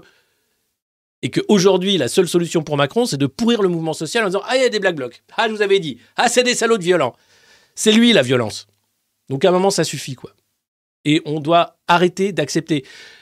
J'en ai ras-le-bol d'être euh, quasiment tout seul, euh, où on n'est vraiment pas nombreux à alerter sur la violence policière, sur la dérive fasciste, sur le bordel que c'est qui est en train de s'imposer à notre pays, toujours l'état d'exception, attention, avec un refus démocratique évident, c'est-à-dire que ce président mal élu est en train de faire n'importe quoi avec notre pays. Et on continue, et on fait semblant. Mais ça, c'est inacceptable. Et puis sinon, en marge des manifestations, vous avez eu euh, ah ouais, beaucoup de manifestants arrêtés parce qu'ils avaient des armes non conventionnelles, notamment les parapluies arc-en-ciel. Incroyable. Alors elle, c'est une militante gilet jaune, hein, bien connue. Et donc, ils se disent que son parapluie arc-en-ciel, c'est pour rassembler les blagues. Voilà, ils l'arrêtent gentiment. Voilà, tout se passe bien. Il y a de la lacrymo partout, des poubelles partout. C'est Paris hein, en même temps. Paris sous la Macronie, sous une pluie de lacrymo. Paris sera toujours aussi beau. Voilà. Donc ça, c'est le pays dans lequel on vit depuis 2017. Un pays maltraité où tous les week-ends, il y a des manifs quasiment, où des gens se sont fait arracher des yeux, où on continue d'avoir des violences policières euh, non-stop, où un président euh, totalement sourd à quoi que ce soit met en place euh, un projet qui n'a rien à voir avec le bien-être ou le bien commun, mais tout avec la finance et les intérêts de BlackRock. Et tout ça sans opposition, avec des syndicats un peu dépassés, avec un peuple soumis ou du moins contraint, euh, résilient, dirons-nous, hein, ça c'est le mot-clé. Hein. Vous êtes résilient? Bah oui, il vous reste quand même un œil, oui. Mais c'est pas assez. J'aurais bien aimé en avoir deux. Et ça, c'est notre pays. Et à aucun moment, on va se lever pour dire stop. Parce que c'est, on se lévouille un peu, mais très vite, euh, on rentre dans les terriers. Hein. Faut pas déconner, les castors, hein, ça se lève pas trop. Donc, le 49.3 arrive, la réforme des retraites passera. Ils sont déjà, euh, en fait, si vous écoutez du SOP, ils t'expliquent que c'est déjà passé. Hein. Il n'y a aucun problème, ils ont gagné. Donc, euh, ils préparent déjà l'après en réalité, parce qu'ils savent que c'est plié. Il y aura une motion de censure, mais bien sûr, jamais voter avec le RN. Et le RN qui votera pas avec la NUPES, donc c'est sûr de passer. Donc, à part pisser dans un violon, faire des apéros et puis danser dans la rue en disant Ouais, on est contre la réforme de Macron. Ouais, ben ça sert à rien. Et en, parallèle de cette réforme qui est juste un hors-d'œuvre, arrive juste un, ordre dégueulasse de la violence. La violence du plus fort, la violence de l'argent, la violence de la bourgeoisie triomphante. C'est dégueulasse ce qui se passe. Donc force aux grévistes, force aux travailleurs, force à ceux qui ont encore le courage de se lever. C'est pas évident, je vous cache pas. Je vais pas vous plomber le moral, mais on n'est pas nombreux. D'ailleurs, vous voyez, ah, on est quand même 4300 quand même. Ah, c'est pas rien, hein Eh, c'est euh, presque euh, autant que devant euh, les Enfoirés. Ils étaient 7000 à, la Altony Garnier pour le concert des Enfoirés, c'est-à-dire rien. Mais en live, nous on est 4000, plus de 4000 en live, c'est pas mal. Hein. Force à vous les modernos. Mais là, c'est juste. Moi, j'en peux plus, en fait, de cette violence. J'en peux plus. Euh, et on n'a pas à l'accepter. Voilà. Et on ne devrait pas l'accepter. Mais en même temps, si vous écoutez un autre vieux macroniste qui est un mec en or, hein, c'est Patria. Vous savez, c'est le dynamique duo. C'est comme Batman et Robin. Hein. T'as Patria et t'as l'autre, là, euh, Maluret. Ah, c'est les deux sénateurs macronistes, il n'y en a que deux. Et alors, euh, quand il y en a un qui est malade, c'est l'autre qui monte à la tribune pour dire de la merde. Et quand il y en a un qui est malade, c'est l'autre qui dit Ah, ces salauds de séditieux de gilets jaunes, bêtes comme leurs pieds, qui sentent la bave et le mégot mal écrasé. Eh bien, ceux-là, ils voudraient nous expliquer ce qu'est la philosophie. Ah, mais mon Dieu Eh, le mec qui était responsable de l'éthique dans les EHPAD où il maltraitait les vieux. Ouais, attention, le karma. Moi, je serais lui, je serais comme ça. Est-ce que j'ai assez d'argent de côté pour me payer une infirmière à domicile? Ouais, jusqu'à maman, ouais, je veux dire. Mm. Ouais, bah j'espère. Bah, normalement, oui, ils ont une retraite de 4400 euros, les sénateurs. Ce qui est génial, c'est que c'est les régimes spéciaux qui sont là pour flinguer les régimes de retraite de tous les autres. Et qui t'expliquent Ah, oh, mais ouais, on est sénateur, oh. eh, eh ouais, on déconne pas. Alors tiens, je vous mets un, bel exemple de sénateur.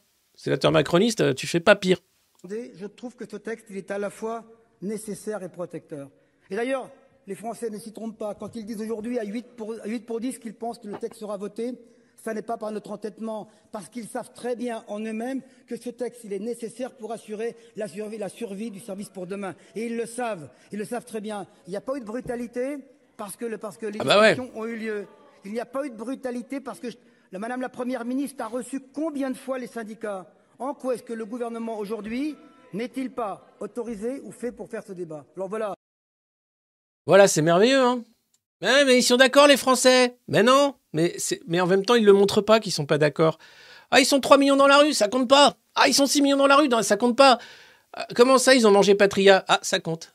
Ah oui, ils l'ont dépecé. Ah bah il y en a un, je l'ai vu, il était comme ça avec le bras, l'autre il lui a mangé la tête. Ils ont joué au Macron Ball après avec la tête de Patria. Oh, merde Ah ouais, mais bah, les gars, non, ça va, parce que les Français sont bien élevés, ils sont pas féroces. Et puis ils n'ont pas envie de, manger un vieux sénateur macroniste. Donc ça va, ça tient. Mais attention, je pense que ça commence à couver sérieusement le ras-le-bol de ces donneurs de leçons qui sont le cul dans la soie à 4400 balles de retraite avec leur régime spéciaux à t'expliquer que toi tu dois bosser jusqu'à en crever parce que c'est pour le bien-être de la nation. Sans compter que la Macronie c'est quoi? C'est les cabinets de conseil et la vente à la découpe de la France aux intérêts américains. À un moment, ça va peut-être se voir. Je sais pas. En même temps, vous avez euh, les télés oligarchiques euh, qui vieillissent. Vous allez voir, généralement, l'audience est en train de vieillir. Hein. Donc, euh, c'est en même temps, ils se parlent entre eux. C'est une bulle qui assure le service après-vente pour dire c'est super. c'est super. Ah, bien sûr. Ah oui, bien sûr. oui. D'ailleurs, tiens, c'est Julien Drey qui en parle le mieux. Il y en a marre des réseaux sociaux. Ils font que dire que des vérités, que nous on a, que nous on peut plus être les seuls à dire les vérités. Julien Drey, le collectionneur de montres. SOS racisme, SOS Rolex. Euh, il met en cause quelque chose auquel moi je pense euh, il a raison, dans lequel il a raison, c'est l'apparition des réseaux sociaux, dans la manière dont ça a sapé l'autorité, l'autorité mm. famille. En tant que parent, vous le voyez bien, voilà, euh, en permanence, euh, le fait qu'on vous dise mais j'ai lu ça là, tu dis. Ah ça c'est news. Comment restaurer l'autorité de la police? En arrêtant de mutiler les manifestants peut-être. On aurait un peu de respect avec des gens qui font leur boulot proprement. Et attention, je suis pas anti-flic. Hein. Il y en a qui font du bon boulot et c'est un sale boulot à faire globalement. Mais ceux qui s'occupent des manifs, ceux qui s'occupent de, mutiler des gars, non, c'est de la merde, ça, c'est pas du boulot. Donc déjà ça. Ensuite, Julien Drey, ça va, on t'a assez vu. Hein. Après, c'est CNews, donc c'est normal. Tu, bon, tu continues, tu racontes des trucs comme ça. Mais quand même, l'autorité, mais attention, mais qu'est-ce que c'est? Mais qu'est-ce que c'est que ça? C'est la télé. et maintenant, vous dites, ah bah je comprends pourquoi je regarde plus la télé. Bah ouais, tu m'étonnes. Et je suis là pour vous en faire un petit résumé quand même. Salut Dada, bienvenue. Euh, petit résumé, bah, presque quotidien, parce que voilà, mais euh, des fois je peux pas, mais ça permet quand même de garder sa santé mentale, hein, plutôt que d'être devant la télé, de regarder ça, quoi. Allez, il y avait le journal du dimanche. Vous savez, c'est le journal qui paraît le dimanche pour dire que Macron est super. Mais que des fois c'est dur. Et heureusement qu'il est courageux parce que sans ça, les Français seraient vraiment des, feignasses. Donc là, attention, vers le passage en force, le 49-3. C'est la petite musique du 49-3. Attention, qu'est-ce qui va se passer? Bah, Il va se passer que ça va être le 49-3. Faut déconner, ouais. Mais grâce à qui? Mais grâce à bah, Laurent Berger, par exemple. Laurent Berger.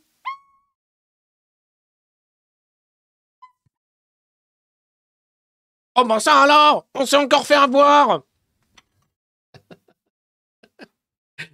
Mais à quoi tu sers, bon sang? Tu passes ton temps à te faire avoir. Moi, je suis là pour négocier. Mais bon, à un moment, je vois bien qu'ils veulent pas négocier. Bah, bloc Ah, mais non, parce que euh, euh, ce qu'il y a de bien avec Laurent Berger, c'est que c'est le scénario du pire. Mais quoi? Bah, il t'explique qu'un euh, 49.3, ça paraît incroyable et dangereux. Hein. Bon, tu sais, bah, le mec, il dit, bah alors, tu vas bloquer, tu vas faire en sorte que ça bloque. Non, il n'est pas question pour la CFDT d'appeler au blocage. Oh putain, le castor. Oh, le modèle. Ah, c'est le Terminator Castor, quoi. C'est le T1000. il construit le barrage, mais en fer, avec des gros boulons. Le barrage, en fait, à, au changement, à la vie meilleure. Non, non, mais c'est génial. Il t'explique que tout est affreux, qu'il peut pas négocier avec Macron, mais que non, mais on va pas bloquer. Ah, c'est totalement antidémocratique. Hein. Ouais, ça va pas de bloquer le pays. Ah non, c'est nul. Il reste que ça, en fait. T'as affaire à un forcené qui écoute rien ni personne, qu'on a rien à foutre en plus. Et donc, un des petits plaisirs dans la vie, c'est de faire souffrir les autres. Et toi, t'es là, non, mais non, mais non, on n'a pas le droit, c'est pas possible. Redoutez-vous une multiplication des violences qui entacherait la popularité du mouvement social Ah oui, parce qu'en plus, il y a des violences, c'est pas cool pour le mouvement social. C'est vraiment pas cool. Hein. Vraiment. Euh, je ne cautionne jamais la violence. Après, peut-être que ce sera une conséquence malheureuse face au mépris auquel nous nous heurtons. Il dit quand même, attention, Hein, ce sera pas de mon fait, mais ça va péter. Parce que là, il y en a marre. Mais c'est un peu le il y en a marre du, français, tu sais. Oh, il y en a marre, hein. Puis après, euh, bon, ben tiens, voilà, 2 euros. Tu vas t'acheter une glace euh, à la buvette du camping? Ok, bon, ça va. As... Ah, elle est pas bonne la glace quand même. Ah bah ouais, bah, qu'est-ce que tu veux, à 2 euros, ça va. C'est voilà, c'est le y en a marre euh, bien, bien françouillard, quoi. Il y a un ressentiment très profond dans le monde du travail, pas que. Est-ce euh, qu'une forme de désespoir peut s'exprimer en dehors des consignes syndicales? J'en espère pas. Mais pour euh, 284 000 gilets jaunes, au plus fort de la mobilisation, Emmanuel Macron a lâché 13 milliards simplement parce qu'il y avait eu des violences. Eh oui. Nous, nous sommes, selon la police, 1,5 million dans la rue, dignes et sans violence, mais personne ne daigne nous recevoir. Le président en voilà un message dangereux pour la démocratie. Donc Laurent, il menace sans menacer, en disant attention, si on pète tout, peut-être qu'on va avoir des sous. En même temps, les Gilets jaunes, ils ont peut-être eu 13 milliards, mais il y en a plein qui ont été mutilés. Ça a été d'une violence sans nom. Et ils n'ont pas tout pété. Ils ont juste un peu tagué l'Arc de Triomphe euh, avec Macron, on veut ton cul, quoi. C'était pas non plus. euh. Donc là, c'est dingue. Donc là, il est en train, t'as quand même Laurent Berger de la CFDT qui t'explique que, ouais, Macron, ce qu'il fait, c'est dangereux parce que ça énerve les gens. Et les gens, quand ils sont énervés, tu sais pas jusqu'où ça peut aller. Hmm. Ah ben on va parler d'Olivier Matteux après de la CGT, bien sûr, bien sûr, bien sûr, bien sûr. On va parler de tous les leaders syndicaux. Évidemment, rassurez-vous, hein, on est là pour ça. C'est la revue de presse du monde moderne. C'est quand même, hein, c'est. et puis si vous, et puis on va jouer au Macron Ball. Alors vous savez que sur la chaîne YouTube que vous regardez actuellement, on est plus de 94 000 à 100 000, à 100 000 abonnés. hein. Euh, le monde moderne organisera un tournoi de Macron Ball. Alors, il faudra faire des équipes. Il faudra que vous veniez. Il y a les règles du Macron Ball, on le connaît. Il faudra préparer les ballons, bien coller les, têtes des, mecs dessus et tout. Euh, et donc, on va organiser un magnifique tournoi de Macron Ball à 100 000 abonnés. Donc, allez-y, n'hésitez pas, abonnez-vous. Euh, ensuite, bah, ce sera une ligue. hein. Bien sûr, il y a la ligue, euh, la Fédération française du Macron Ball.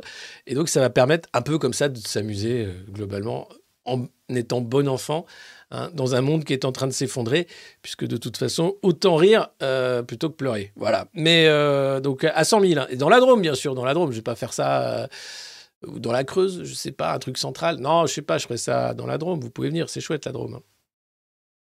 Franchement, c'est chouette. Et on peut venir avec son déambulateur et son exosquelette. C'est autorisé au Macron Ball, bien sûr. Voilà. Très dangereux ce qu'il fait Macron. Bah ouais, tu m'étonnes. Il se fout de notre gueule. Ah, sinon, heureusement qu'on a des courageux en politique, hein, comme Eric Ciotti. Gardons le cap du courage. Eric Ouais. Qu'est-ce que c'est que, ça- que cette histoire? Qu'est-ce que de quel courage tu parles, Eric? Le courage de faire chier les autres?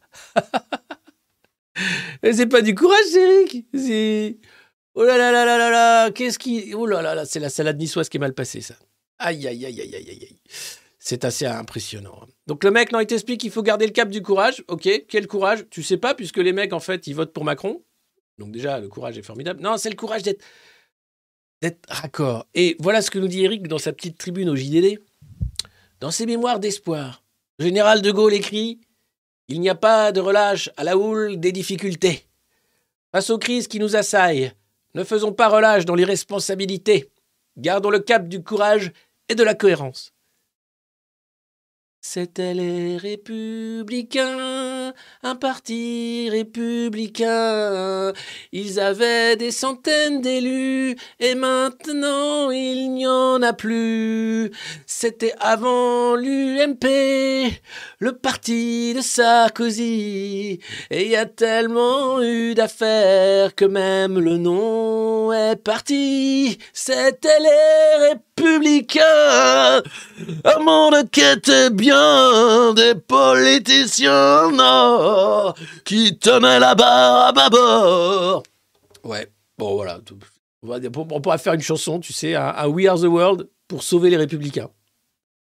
Il y aura Jean-Jacques Goldman, Garou, euh, Alizé. Qu'est-ce qu'elle devient, Alizé? Elle chante encore? Euh, euh, Julien Doré. Ah, les républicains. Voilà, ça, ça pourrait être, ça, ça, ça pourrait donner. Tu mets un casque, tu fais comme ça et tu fais. Oh, wow, j'ai voulu sauver les républicains. Ils étaient là et bien, les républicains. Tous avec moi pour chanter ces. Le band-aid républicain, quoi. Les mecs, ils sont en train de. c'est un suicide en direct. Tu fais, mec, qu'est-ce que tu fais? Je garde le cap Oh putain. Ok, bah désolé, hein, mec, mais euh, personne n'y va là. hein. Personne veut y aller à part des mecs du SNU. hein. Après, c'est peut-être leur but, hein, récupérer les jeunes du SNU quand ils sont vieux. Ah, sinon, ça brainstorm à fond à l'Elysée. Ah oui, Macron, il se dit, mais qu'est-ce que je vais faire après, une fois que j'aurai maltraité tous les Français avec la retraite? Ah bah, il cherche comment maltraiter la suite. Travail, immigration, institution, le chef de l'État consulte tout azimut pour rebondir. Attends, tu veux dire il rebondit comme une balle du Macron Ball? Non, c'est pas un ballon, non, c'est une tête de ministre. Arrêtez, c'est pas un ballon. Arrêtez, arrêtez avec ça maintenant, ça suffit. Bah oui, Macron, il cherche à rebondir. Ah, à 100 000, les gars. À 100 000, on le fait rebondir correct, hein, dans les filets et tout, quoi. Euh, donc c'est magnifique, magnifique. Donc qu'est-ce qui va se passer? Ouais, les gars, euh, c'est passé la retraite là. Ils vont euh, tous ces cons là, ils vont se faire avoir comme d'habitude. De toute façon, ils sont cons comme des bites. Alors euh, maintenant, qu'est-ce qu'on fait Qu'est-ce qu'on fait après? Je veux dire, non, parce qu'ils vont dire, ouais, c'était violent. Faut qu'on fasse un truc doudou, un truc gentil. Ah ouais, bah super idée. Moi, moi, président, moi, oui. Autour d'Emmanuel Macron qui consulte tout azimut et a prévu de s'exprimer à la fin du mois, le débat fait rage. Diagnostic d'un proche. Il y a toujours les partisans du on se calme et on ne fait plus rien. Mais le chef de l'État a clairement en tête que le risque d'un second quinquennat, c'est toujours l'enlisement. Et ce n'est pas pour lui. et attrape-moi, et, et, et, attrape-moi, tiens, vas-y, tiens, et, tiens, et, chope-la celle-là, tiens. Et oui, et alors là, super idée le projet de loi immigration. Quoi de mieux pour foutre le feu au pays après la réforme des retraites? Eh oui, muscler un peu l'arsenal pour faciliter les expulsions et dire c'est la faute des étrangers si vous êtes pauvres. Mais c'est pas le Rassemblement national qui dit ça d'habitude. Si, si, mais, non, mais là, c'est parce que c'est Gérald, il est populaire. C'est un ministre populaire. Quand tu sais que Gérald Darmanin, il est là pour essayer de, concentrer le populo au sein de la Macronie, tu sais que c'est c'est pas sérieux. Pas possible. En fait, si, si, si, les mecs te le font sérieusement. Ils sont là. Ouais, heureusement qu'on a Gérald. hein. C'est quand même un cap. Ouais, 4200, bah ouais. Bah, c'est bien. Allez, les 5000, les gars. Allez, allez, les pouces, les 5000. Faites-moi faites-moi exploser cette revue de presse. Plus on est lundi, quoi. Après, je sais, après, les gens travaillent, ils ont autre chose à foutre, c'est pas la bonne heure, mais bon, quand même. euh, euh, c'est pas grave, vous pouvez partager aussi après euh, quand c'est pas, pas en live. hein. GG, ouais, GG, le copain de Marlène. Comment vous allez dire ça? Bah, C'est-à-dire que, bon, bah, quand même, ton pote, il est un peu. Ah, sinon, enfin une ministre qui assume, Isabelle Rome, qui va faire de l'apéro. Ah bah ouais, parce que quand même, le métier de ces gens-là, c'est d'être touristes dans leur propre pays. Et donc, à partir de samedi, Isabelle Rome entame deux mois de service après-vente du plan égalité homme-femme. Il y avait un plan égalité homme-femme? Et ça sert à quoi? À dire qu'il faut que les hommes soient égaux avec les femmes? Mais qu'est-ce qui... Et alors? Eh ben, euh, tous les samedis, en fin de matinée, l'ancienne magistrate partagera un apéritif avec différents publics dans divers endroits d'Île-de-France.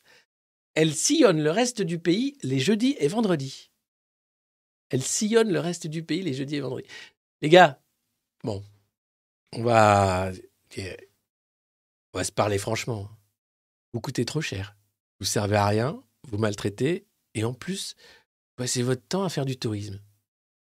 Et à nous expliquer que nous, faut qu'on bosse jusqu'à la mort. Donc à un moment, en fait, ça va pas bien se passer. Même si vous faites du casting, vous allez avoir de plus en plus de mal à trouver des vieux macronistes. Alors il y en aura toujours, hein. Ah, je suis trop content, j'ai vu Isabelle Rome. C'est qui? Tiens, qui est Isabelle Rome? Tiens, découvrons un ministre de la Macronie. Ça, j'adore. Le truc, tu dis, non, mais c'est pas possible. Si, si, si. Isabelle Rome. Alors. Isabelle Lonvirome. Une magistrate et femme politique. Mais je crois qu'on avait déjà parlé d'elle, non? En fait, ça imprime pas. J'y arrive pas. C'est le Haut Conseil à l'égalité. Encore un Conseil? Non, sérieux. Elle a même pas un wiki? Rien. Bourg-en-Bresse. D'accord. Ok. Euh, Nous devons... Allez, je mets Isabelle Rome. euh, Non, il n'y a rien sur elle. Cinq choses à savoir. Alors, la première, elle a été la plus jeune juge de France. Ok. Ouais, je crois qu'on l'a déjà vu, hein, mais je n'étais pas sûr. Elle a fondé l'association Femmes de Liberté. Elle fut membre du cabinet de Marie-Lise Lebranchu. Elle est autrice de quatre livres. Ah, c'est beaucoup moins que Marlène Schiappa. Elle fut chargée de l'application des mesures du Grenelle des violences faites aux femmes. Ok. Bon, bah super. Donc, euh, c'est une pro. Au moins, elle bosse. elle sillonne le pays les jeudis et vendredis, et le samedi matin, c'est l'apéro, en Ile-de-France. Elle donne. Elle donne de sa personne. C'est bien. C'est super. Tout à l'heure, on était à 5000, mais parce que c'est chiant aussi, c'est un format qui est trop long. Puis ça monte, ça descend, c'est pas grave, c'est normal, c'est le live, hein, vous savez, les gens, ils, ils refreshent, ils partagent, ils reviennent. Ne vous inquiétez pas, hein, pas... ça se passe bien. Hein. Et on a commencé, on était 40. Hein. Et il y en a qui sont toujours là. Bob dans sa grue, euh, ceux que j'ai croisés là à Bruxelles qui étaient là dès le début et tout. Voilà, donc vous voyez, ça marche. Alors, attends, on en est là déjà sur l'inflation? J'ai oublié un titre. Ah oui, non, c'est l'inflation. Ah ouais, donc un titre dans le JDD sur l'inflation quand même. Euh, il y a des produits de certains industriels comme Coca-Cola ou l'eau déviant qui étaient prescriptifs et donc difficilement négociables. Au bout de deux mois, on n'a pas d'autre choix que d'acheter leurs produits. Il faut savoir que Danone, par exemple, ou Lactalis, qui font des, marques blanches, hein, les marques de distributeurs, augmentent leur prix également puisque les distributeurs sont obligés d'acheter leurs produits pour les mettre en rayon avec leur marque distributeur. Donc c'est un peu un truc pour se foutre de la gueule du monde. Et Coca-Cola par exemple, euh, ou Evian, dont les produits sont basés à 98% sur de l'eau, hein, le reste c'est du plastique et de la merde, pour Coca notamment, euh, Evian c'est juste du plastique, de l'eau dans du plastique. Donc euh, voilà, Coca c'est de l'eau plus un peu de merde plus des bulles dans du plastique. Donc ça coûte un peu cher. Du coup, ils ont été obligés d'augmenter leur prix. Bah ouais, parce que tu comprends, il y a le transport, il y a le coût de fabrication du plastique, et puis il faut faire des bulles. Mais bois de l'eau, putain. Le coca, ça rend obèse, ça rend malade. Non, c'est super bon. C'est super bon, c'est plein de sucre. Mmh. C'est bon le coca. Oh. putain. Et vous voyez, tout augmente, notamment euh, la bouffe pour chien aussi, les, les petits Danone, la bière.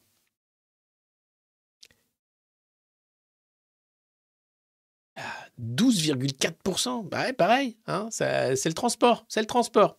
Donc les mecs se gavent, évidemment, euh, en profitent à mort et te font payer toi le fait qu'ils se gavent encore plus en disant bah ça tombe bien, on va pouvoir leur faire croire que tout augmente. Et voilà. Tiens, bah, la motion de censure transpartisane, elle va pas se passer comme d'habitude. On les connaît trop. Vie chère, voilà. Les Français s'habituent à vivre avec. Alors ce qui est bien, c'est ce la résilience. Hein. C'est-à-dire, euh, Vie chère, les Français s'habituent à vivre avec. Nourriture, les Français s'habituent à vivre sans. Moi, je mange plus. Une fois par semaine, quoi. Un petit bout de carton. Et ça va, tu tiens? Je suis un peu fatigué. Hein. Du coup, je me suis fait virer. Mon employeur trouvait que j'étais pas au top. Mais euh, bon, ben voilà, hein, je peux plus. C'est un effondrement en direct. Avec Bruno Le Maire qui t'explique que tout va bien. Alors qu'il n'y a jamais eu autant de faillites. Que le chômage est toujours à plus de 5 millions en gros de chômeurs, toutes catégories confondues. Et les mecs sont là à te dire c'est super, ça va super bien grâce à Emmanuel Macron. On ouvre des usines en France, on a créé 5 emplois. J'ai fait le calcul. Hein. Bruno Le Maire était tout content, il annonçait la création de 87 000 emplois. 3 millions de chômeurs catégorie A. vous faites le calcul. J'appelle pas ça le plein emploi. Mais eux, si. Ils sont friers d'eux, ils sont contents. Sinon, en matière de lutte contre l'inflation, diriez-vous que le gouvernement euh, agit trop? Ouais, 4%. Sais lesquels c'est, ça? Ah oui, hein, euh, ça suffit. Moi, j'ai bossé dans ma jeunesse, hein, quand même. Euh, n'agis pas assez 81%. Ah ouais. Agis comme il faut 15%. Blague. Les 4%. Ah ben oui. Hein, Sinon, euh, superbe tribune dans le JDD pour la viande de culture. Vous savez, c'est ce truc qui est assez glauque où on prend des petites cellules, on les fait grossir, puis on fait du coup un steak au lieu de le prendre directement de l'animal. Alors, je dis pas que l'élevage et, l'abattage de masse, c'est pas glauque. C'est glauque aussi. Mais alors, la viande cellulaire, euh, euh, comment te dire? Sachant qu'en plus, il y a des risques de bactéries, de trucs. Et donc là, c'est Étienne Dutoit et Nicolas Morin-Forest qui t'expliquent que c'est super, il faut qu'on soit leader. Et alors, pourquoi ils t'expliquent ça? Bah, Tout simplement, c'est une tribune de pub, hein, je pense qu'ils ont payé le JDD. Président de Vitalmit et de Gourmet, EY. et va te faire enculer. Avec EY aussi, tu connais? Non? Bah, je te le dis, bah voilà, c'est ma start-up. Président de Va te faire enculer. Eh ouais, c'est une start-up, on explique aux gens pourquoi il faut qu'ils payent très cher de la viande cellulaire, parce que c'est bien pour les animaux qui mangent de la viande. Et puis c'est bien pour le réchauffement climatique aussi. Puis c'est mieux que des insectes Bah je sais pas. Finalement, un bon grillon bien juteux, rapport à un, amas cellulaire euh, cuit, je sais pas. globalement, vous vous foutez vraiment de notre gueule. hein. Vous voulez vraiment qu'on bouffe de la merde. hein.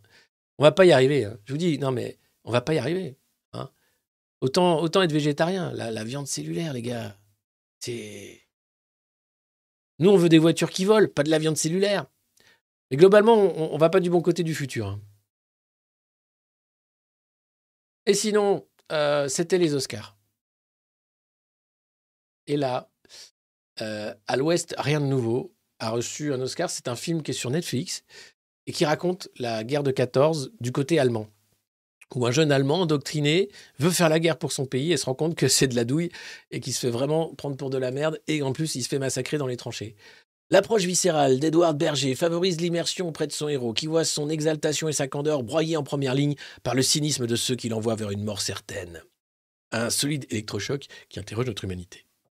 Alors ça tombe bien parce qu'il y a la guerre en Ukraine, c'est la même chose. Mais on n'apprend rien. Et dès que les vétérans d'une guerre meurent, ben, les jeunes peuvent se faire endoctriner pour la prochaine. Et on donne des prix pour des films qui dénoncent la guerre, ce que c'est.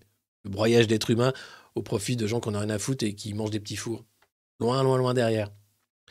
Donc voilà, ça ne change rien, on en est là, quoi.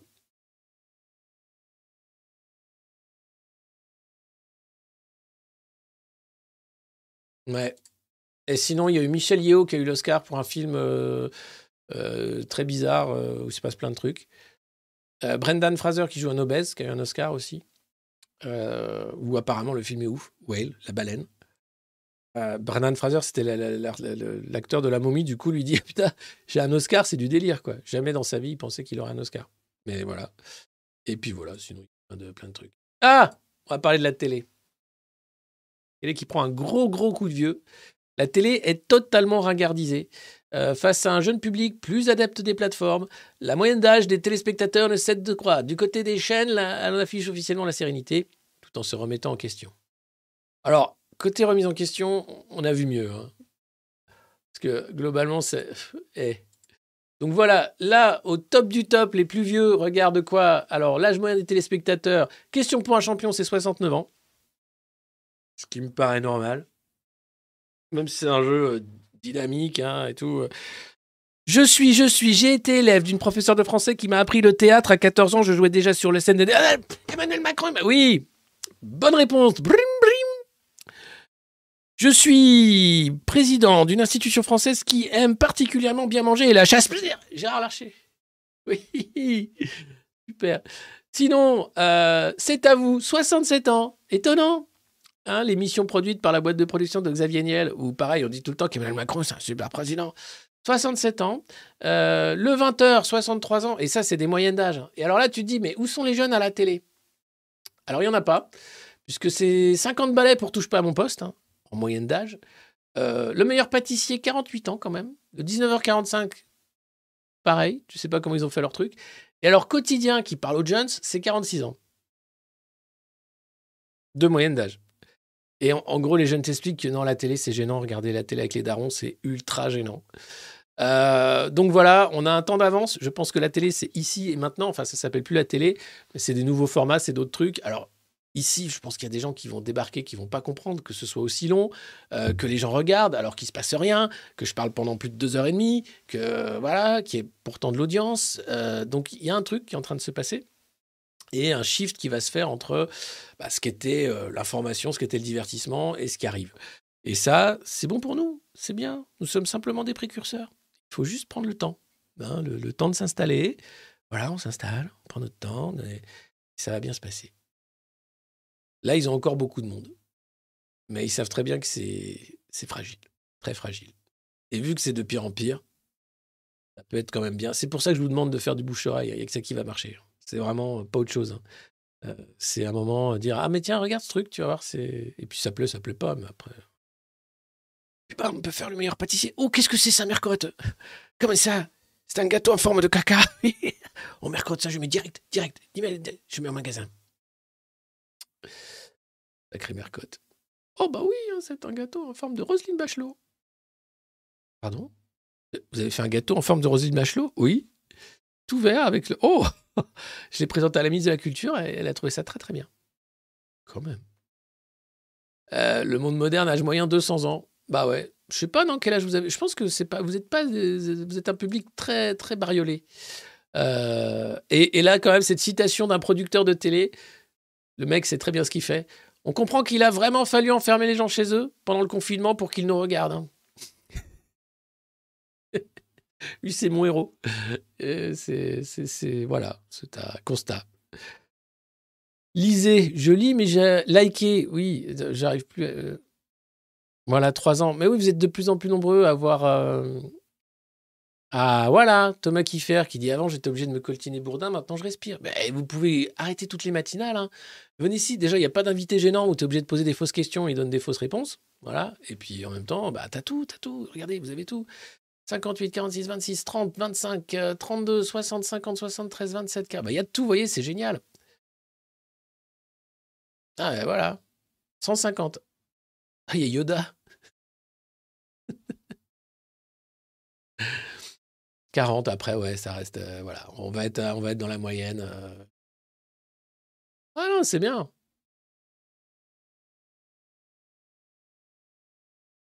Pizzaiolo, bravo, bravo à l'aise.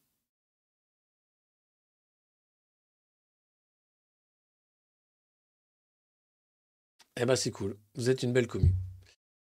Sinon, euh, tiens, on va parler d'Ursula von der Leyen un peu. Vous savez, Ursula, coucou, c'est Ursula, c'est l'Europe, on est bleu comme Ikea. On a un plan pour la voiture électrique. Ya. Il faut arrêter de rouler avec les voitures qui polluent. Il faut la voiture électrique. Le seul problème, Ursula, c'est que les prochains modèles électriques de Honda, notamment, euh, qui seront vendus en Europe, vont être fabriqués en Chine avec Dongfeng et Guangqi. 800 000 véhicules en 2030. Les mecs sont en train de créer une filière électrique en Europe. Mais bon, on aura toujours le temps de retard qui fait que ce seront les Chinois et les Américains qui vont nous bouffer. Et là, Ursula était aux États-Unis. Elle était avec Papy Biden. Elle était très contente, vous allez voir. J'ai la vidéo. Ouais. Ah je suis sans pitié. Et elle a signé un accord, si, si, pour faire l'OTAN des minerais rares avec les États-Unis. C'est-à-dire qu'elle s'aligne totalement. Elle aligne l'Europe. On n'a rien décidé. hein. Donc cet agent de Washington, qui est Ursula von der Leyen, aligne les intérêts européens sur ceux des États-Unis, notamment sur les minerais rares, et nous met en confrontation faciale avec la Chine, tout en faisant la politique qui permet aux Chinois de nous inonder de voitures électriques.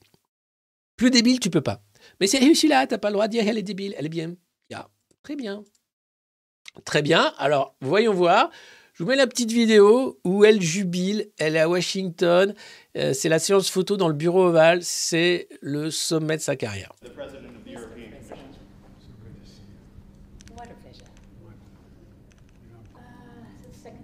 Il y a un petit feu derrière. Il fait 30 degrés, mais il y a un petit feu not so much. That's okay. okay, you know the American press. You're doing an incredible job. Ouais. The EU and the US. I told you then, it worked. And uh, at the same time, we're driving new investment available for our, come to our continent. And the idea. Là, t'as Joe qui, a du mal. C'est qui elle déjà? Thank you. Who's the girl? Thank you. Mais Ça va? Ça se passe bien? On mange bien à la cantine? Oui. Ah. Et je vous mets pas, mais avant, allait voir Justin Trudeau euh, pour voir toutes les troupes en disant C'est bien, on va bien pouvoir faire la guerre grâce à toi. T'es un vrai ami. T'es encore plus engagé que nous. C'est super. Et là, donc, euh, donc cet alignement est dangereux puisque, en fait, on va se faire avoir de tous les côtés par les deux empires qui vont rester à la fin, les Chinois et les Américains. Et l'Europe sera juste le terrain de jeu pour la future guerre mondiale, si tout se passe bien selon les plans. Donc c'est pas génial. Euh, là, tu vois là, le rendez-vous, ils sont tous avec les, appareils photo. Mais ce qui s'est dealé derrière, c'est simplement qu'elle s'aligne donc sur les minerais rares avec les États-Unis pour être sûr qu'on sera du bon côté. Et Joe Biden est gentil en disant vous aurez quand même le droit de vendre un peu des voitures chez nous. Parce que lui, c'est génial. hein. Chinois comme Américains ont des mesures protectionnistes, mais les Européens, ils n'ont pas le droit. Donc on se fait niquer de tous les côtés. Donc de temps en temps, il faut aller faire la manche. Ah, s'il te plaît, on peut vendre des voitures. Et là, le mec a dit, ok, tu pourras vendre quelques bagnoles. Mais pas trop, hein. Attention, après, c'est relais chinois. Voilà, donc c'est formidable. hein. Et nous, on n'a rien décidé. Et cette dame, qui est très gentille au demeurant, hein, décide pour nous de notre avenir. Ah non, on va dire, non, c'est pas comme ça les institutions européennes, parce que tu sais, il y a le Conseil, puis il y a le Parlement. Puis non, non, non, non, les gars. il y a un paquet de conflits d'intérêts, juste c'est une pyramide de conflits d'intérêts. À un moment, ras-le-bol, quoi. Ah, tiens, pendant qu'on y est, euh, il y avait donc ça qui se passait à Washington, et puis euh, notre président préféré a, a reçu euh, bah, son sosie. Nous avons une histoire qui nous lie. Salut, c'est super. Nous avons des Alors, valeurs. On a des valeurs qui soudent. Nous avons une quoi, amitié entre nos peuples une qui amitié, parfois connaît ok. une parenthèse sur Oui. un terrain de football ou un terrain de Ah. rugby. Ah Et je ne veux ici pas Alors, aller plus Macron loin dans les mentions sportives compte tenu de ce qui nous attend dans les Attends prochains voir. temps. Attends. Et nous avons en effet une géographie qui nous lie. Et c'est pourquoi quand aujourd'hui ce sommet est en cela exceptionnel. C'est un moment très clairement, je dirais, de retrouvailles, de reconnexion. À chaque fois, ils nous font le coup. Moi, j'ai bossé pour l'ambassade de Grande-Bretagne, il y avait déjà eu ça. Ça s'appelait l'entente cordiale. C'était Chirac et Blair qui avaient fait un truc, ils avaient signé oh, l'entente cordiale, peu qui existait, un truc. Et donc, à chaque coup, on nous refait le coup de ouais, on est les meilleurs potes. Entre-temps, il y a eu le Brexit. Alors, donc, attention, comment on peut faire? Donc, il y a les histoires de pêche, il y a les histoires de migrants, comment on fait pour arrêter les bateaux. Euh, là, ils ont un plan, c'est affreux. hein. C'est, à côté, euh, Gérald Darmanin, il est tout piou-piou, il est tout mignon, il sait pas quoi faire. Eux, c'est non, il y aura plus de bateaux. Ok, d'ailleurs, on a un gros chèque. Euh, et puis surtout, quels sont les projets? Alors, lutter contre le réchauffement climatique, super. Ça veut dire quoi? On ne sait pas, mais c'est pas grave, on le fait. L'Ukraine, évidemment. Qui c'est qui a pété Nord Stream déjà? Euh, C'est les Ukrainiens. Non, c'est pas eux. Non, c'est des pêcheurs euh, bretons. Des Bretons, alors comment ça? Non, c'est des Polonais. Non, c'est pas des. Bon, allez, c'est les Américains, ça va. Non, non, mais non. euh. Bon, bref, euh, on sait pas. On sait pas. On sait pas, mais on sait. Et puis, et le reste, enfin, tout est comme ça. Et là, tu as les deux qui sont juste des young leaders, le pire, ce qu'on fait de pire. Le truc qui, tu sais que ça sert à rien pour ton pays, mais c'est là et ça gouverne, quoi. Donc, franchement, entre euh, le crack qui est pas loin aux États-Unis, mais ça tient, ça tient encore. hein. Tout, est, tout, est, tout est bon dans le, dans le système dollar. Et le reste, et Ursula qui était là, tranquille. Sinon, euh, Meta, vous savez, c'est Facebook, Mark Zuckerberg. Le métavers se casse la gueule parce qu'en fait, ils n'ont pas trouvé d'investisseurs. Bon, les mecs ont dit c'est quand même moche ton truc, ça sert à rien, ça ressemble à Second Life mais en pire. Donc on va arrêter tout de suite. Mais le mec continue de payer des pubs. Donc ça, c'était une pub dans le JDD, je crois. Avec le métavers, les pompiers seront un jour équipés pour secourir les personnes plus rapidement. attends, si, si, si, si, attends. Euh, attends, euh, Michel, il y a le feu. Ouais, attends, bouge pas. Ça, ça, je vois pas, attends. Clic, clic droit, clic droit, clic gauche. Michel, il y a des gens qui crient au deuxième étage. Non, mais attends, je vois pas. Quel étage? Le 2 Non, mais là, t'es l'immeuble d'à côté. Clic. Attends, mais pourquoi Et qu'est-ce que c'est là? C'est un T-Fighter. Pourquoi oh, Pourquoi il y a des Stormtroopers qui débarquent? Qu'est-ce que c'est ce bordel? Il y a Donkey Kong. Attends, attends, attends, Michel, Michel, tu sors la, la grande échelle? La, quoi? Putain, je vois rien. Ça, ça donne. Le métavers et les pompiers, ça risque d'être un truc assez spécial. Non, c'est super. Ah. Donc voilà, il continue la pub. Se courir plus rapidement. Ah, et ça. Un nouveau euh, rapport qui explique comment euh, il fallait monitorer le Covid et euh, les, récits anti-vaccins. Ça s'appelle le Virality Project. Ce truc est dingue. En gros, euh, c'est euh, une université, alors je sais plus laquelle. Euh, Virality Project.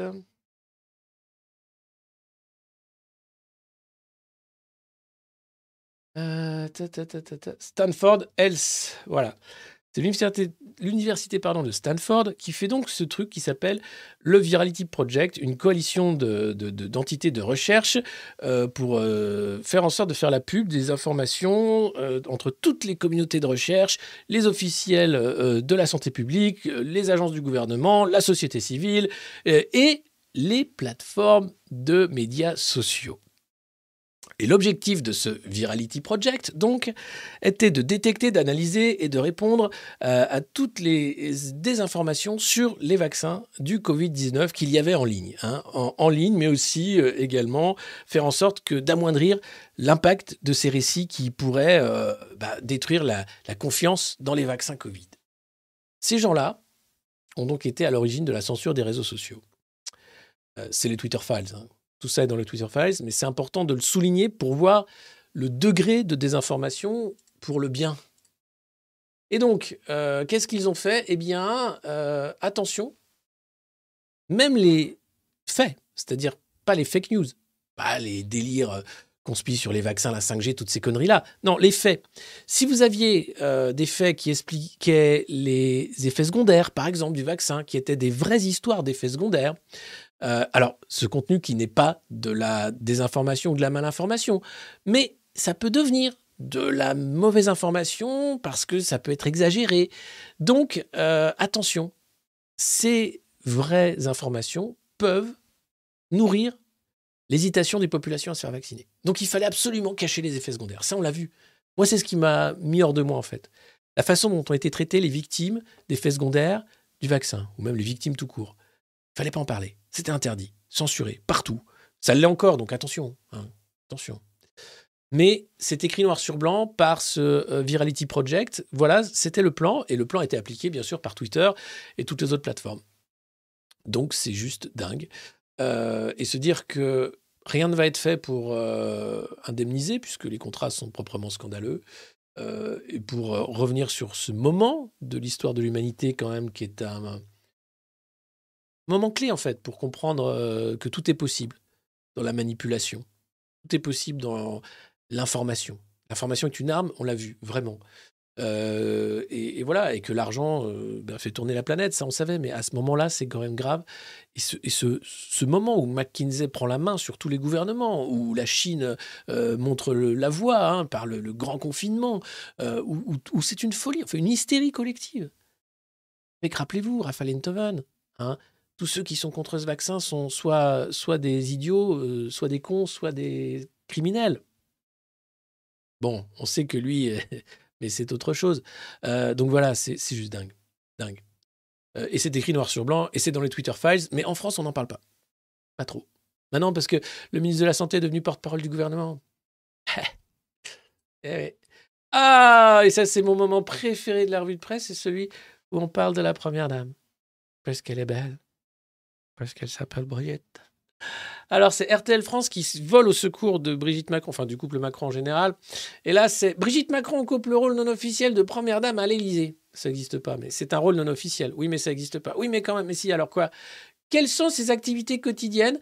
Qu'est-ce qu'elle fait, l'épouse du président de la République, à l'Élysée toute la journée? Qu'est-ce qu'elle fait?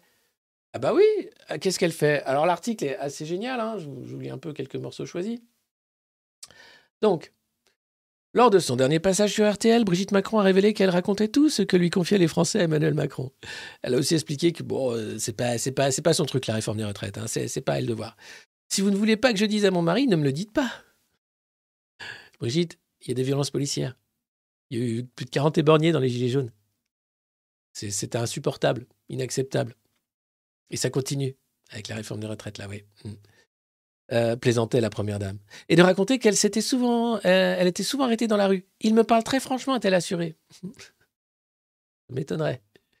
Qu'à mon avis, même dans la rue, quand je promène Nemo, le petit chien du couple, il m'interpelle en me disant C'est compliqué Ah, Comment on fait euh, avec tous ces frais incompressibles? Il me parle beaucoup de tout cela. Euh, de leur angoisse, a-t-elle expliqué. Chaque jour, Brigitte Macron sort de l'Élysée et se promène autour de la résidence présidentielle. Alors ça tombe bien, il n'y a pas de Français puisqu'il n'y a que le GIGN et des CRS. hein. C'est un compound, le quartier est bouclé. Donc évidemment, les Français qui la voient, c'est les Français qui sont en charge de sa sécurité. Et même les flics disent Ouais, Madame, euh, quand même, même pour nous, même qu'on est bien payé, qu'on a la retraite à 50 ans, même pour nous, c'est difficile. Imaginez les Français qui doivent bosser à 64 ans qui sont au SMIC.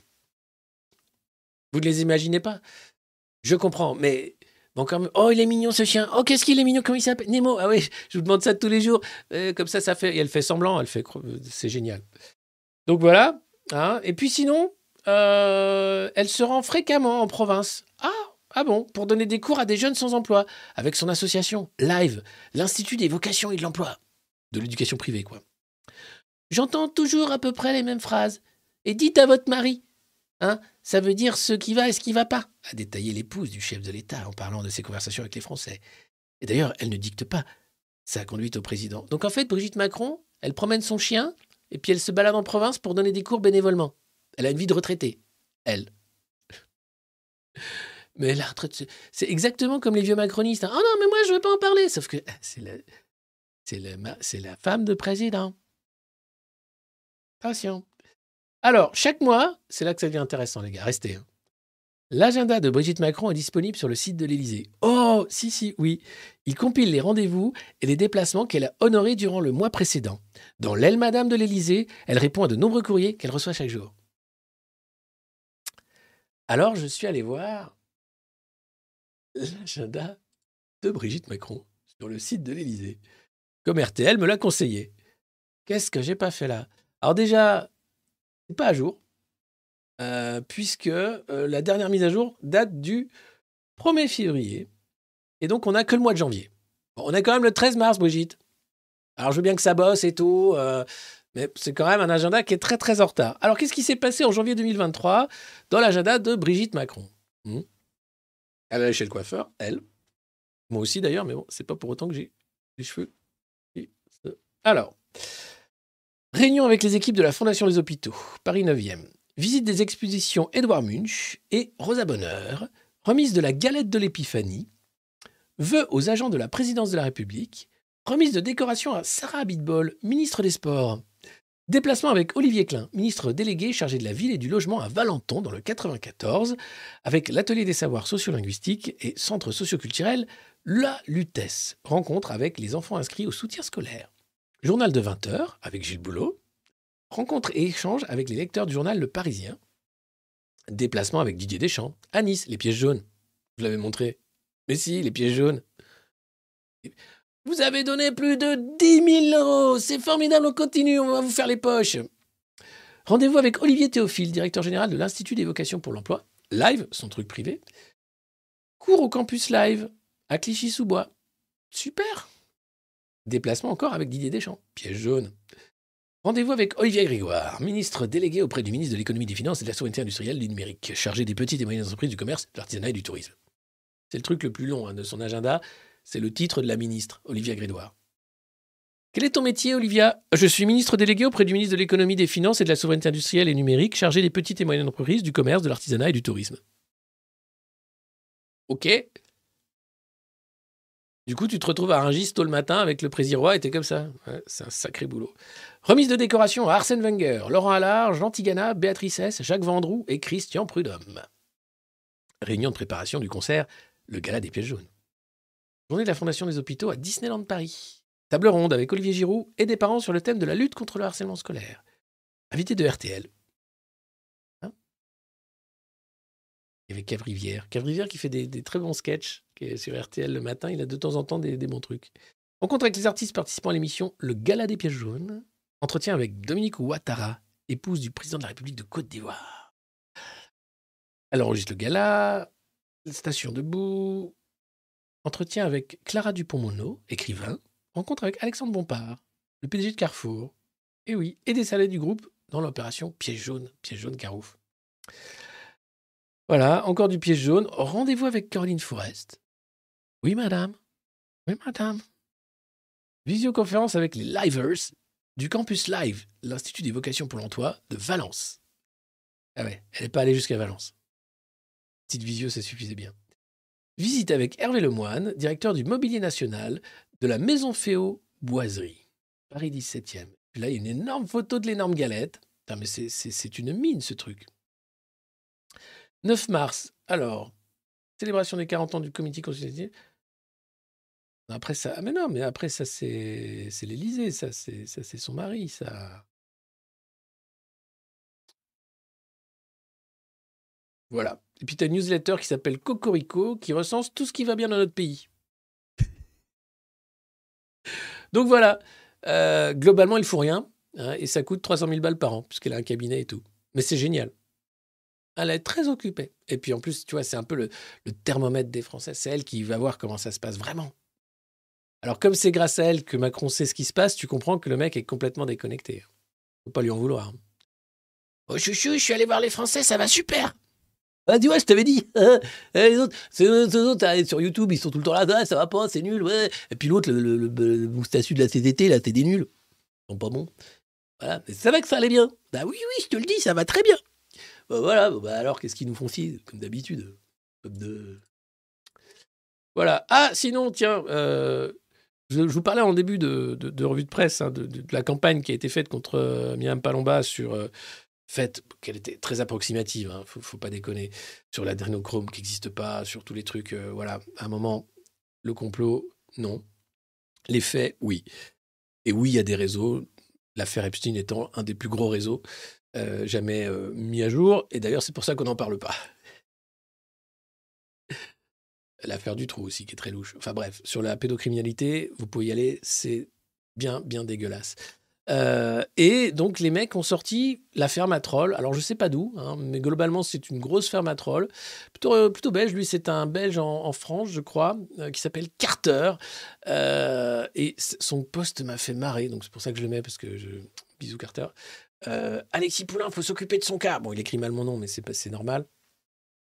Chocolat, tout ça. Il n'y a pas de A dans mon nom, mais bon, les gens ne savent pas forcément. Euh, il est trop à son aise, ce Margoulin.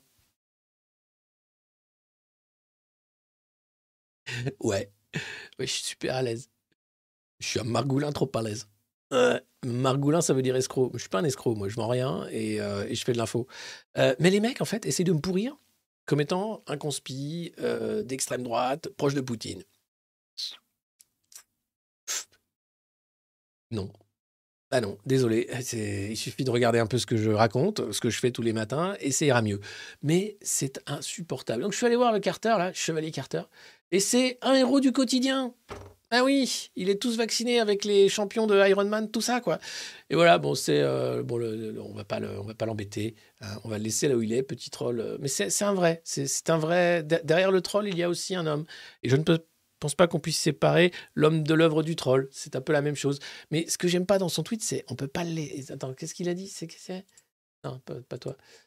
Il faut s'occuper de son cas. C'est-à-dire, est-ce qu'il me censurait Ah, c'est vrai, c'est chiant, je suis pas assez censuré. Non, déjà, je suis plus invité sur aucun plat. Non, c'est vrai, je suis pas assez censuré. Mais non, c'est comment ça? Ils sont plus de 4000 à leur garde à temps la main. Qu'est-ce que c'est que ça? Alors, continuez. Plus on a d'audience, plus les mecs, ils sont comme ça. Et plus on peut rigoler de leur malfaisance. Sinon, BFM qui régale. Ah bah ouais, tiens, euh, inflation, il faut que le consommateur serait bah, tiens, payer l'alimentation au prix qu'elle vaut. Milite un agriculteur. Jean-Baptiste Moreau. Tiens, ce nom me dit quelque chose.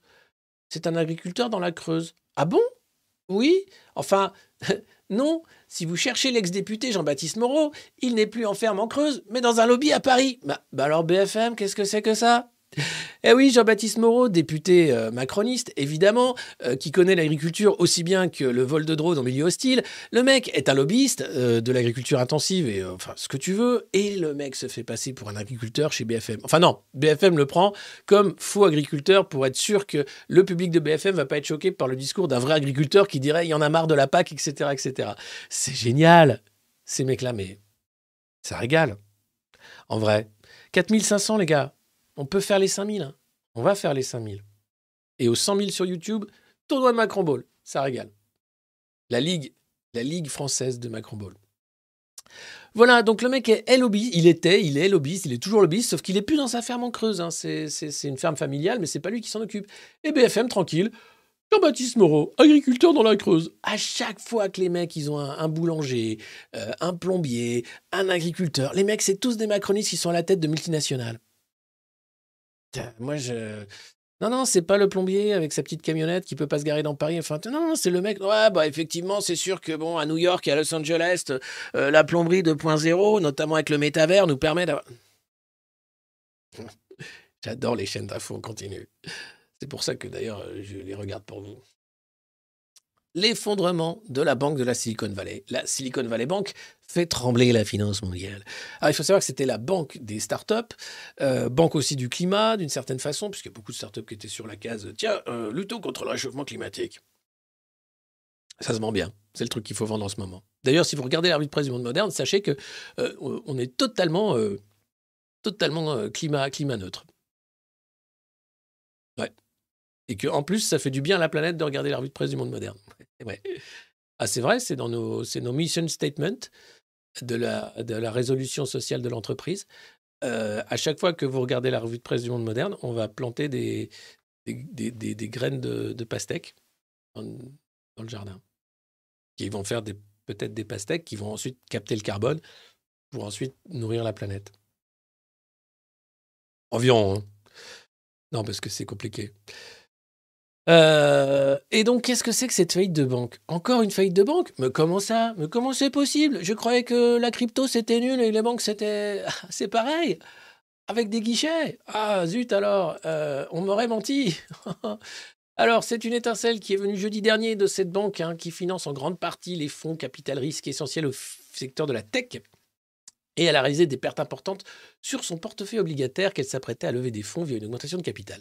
Ah, la- Fed y est aussi pour quelque chose. hein. C'est la politique des banques centrales qui est en train de se faire casser la gueule à la chaîne de Ponzi qu'est la finance, puisqu'en augmentant les taux, ça devient compliqué pour certaines banques de faire semblant d'avoir de l'argent qu'elles n'ont pas, puisque c'est de l'écriture. Donc tout ça est un jeu de dupes, en fait. L'argent des banques n'existe pas, c'est de l'écriture, c'est de la dette, c'est euh, à peu près l'idée de dire que au plus proche vous êtes de la création monétaire, au plus, au plus vous en avez. Et tout ce qu'a été la politique de la Fed et de la Banque Centrale Européenne, ça a été de donner de l'argent aux riches pour qu'ils s'enrichissent.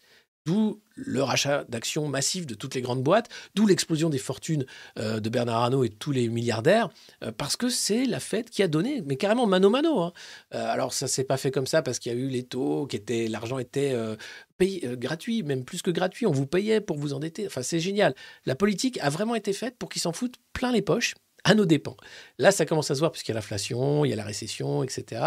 Euh, donc, et puis, il commence à y avoir quelques faillites bancaires. Les prochains, c'est Crédit Suisse, qui sont très, très mal barrés.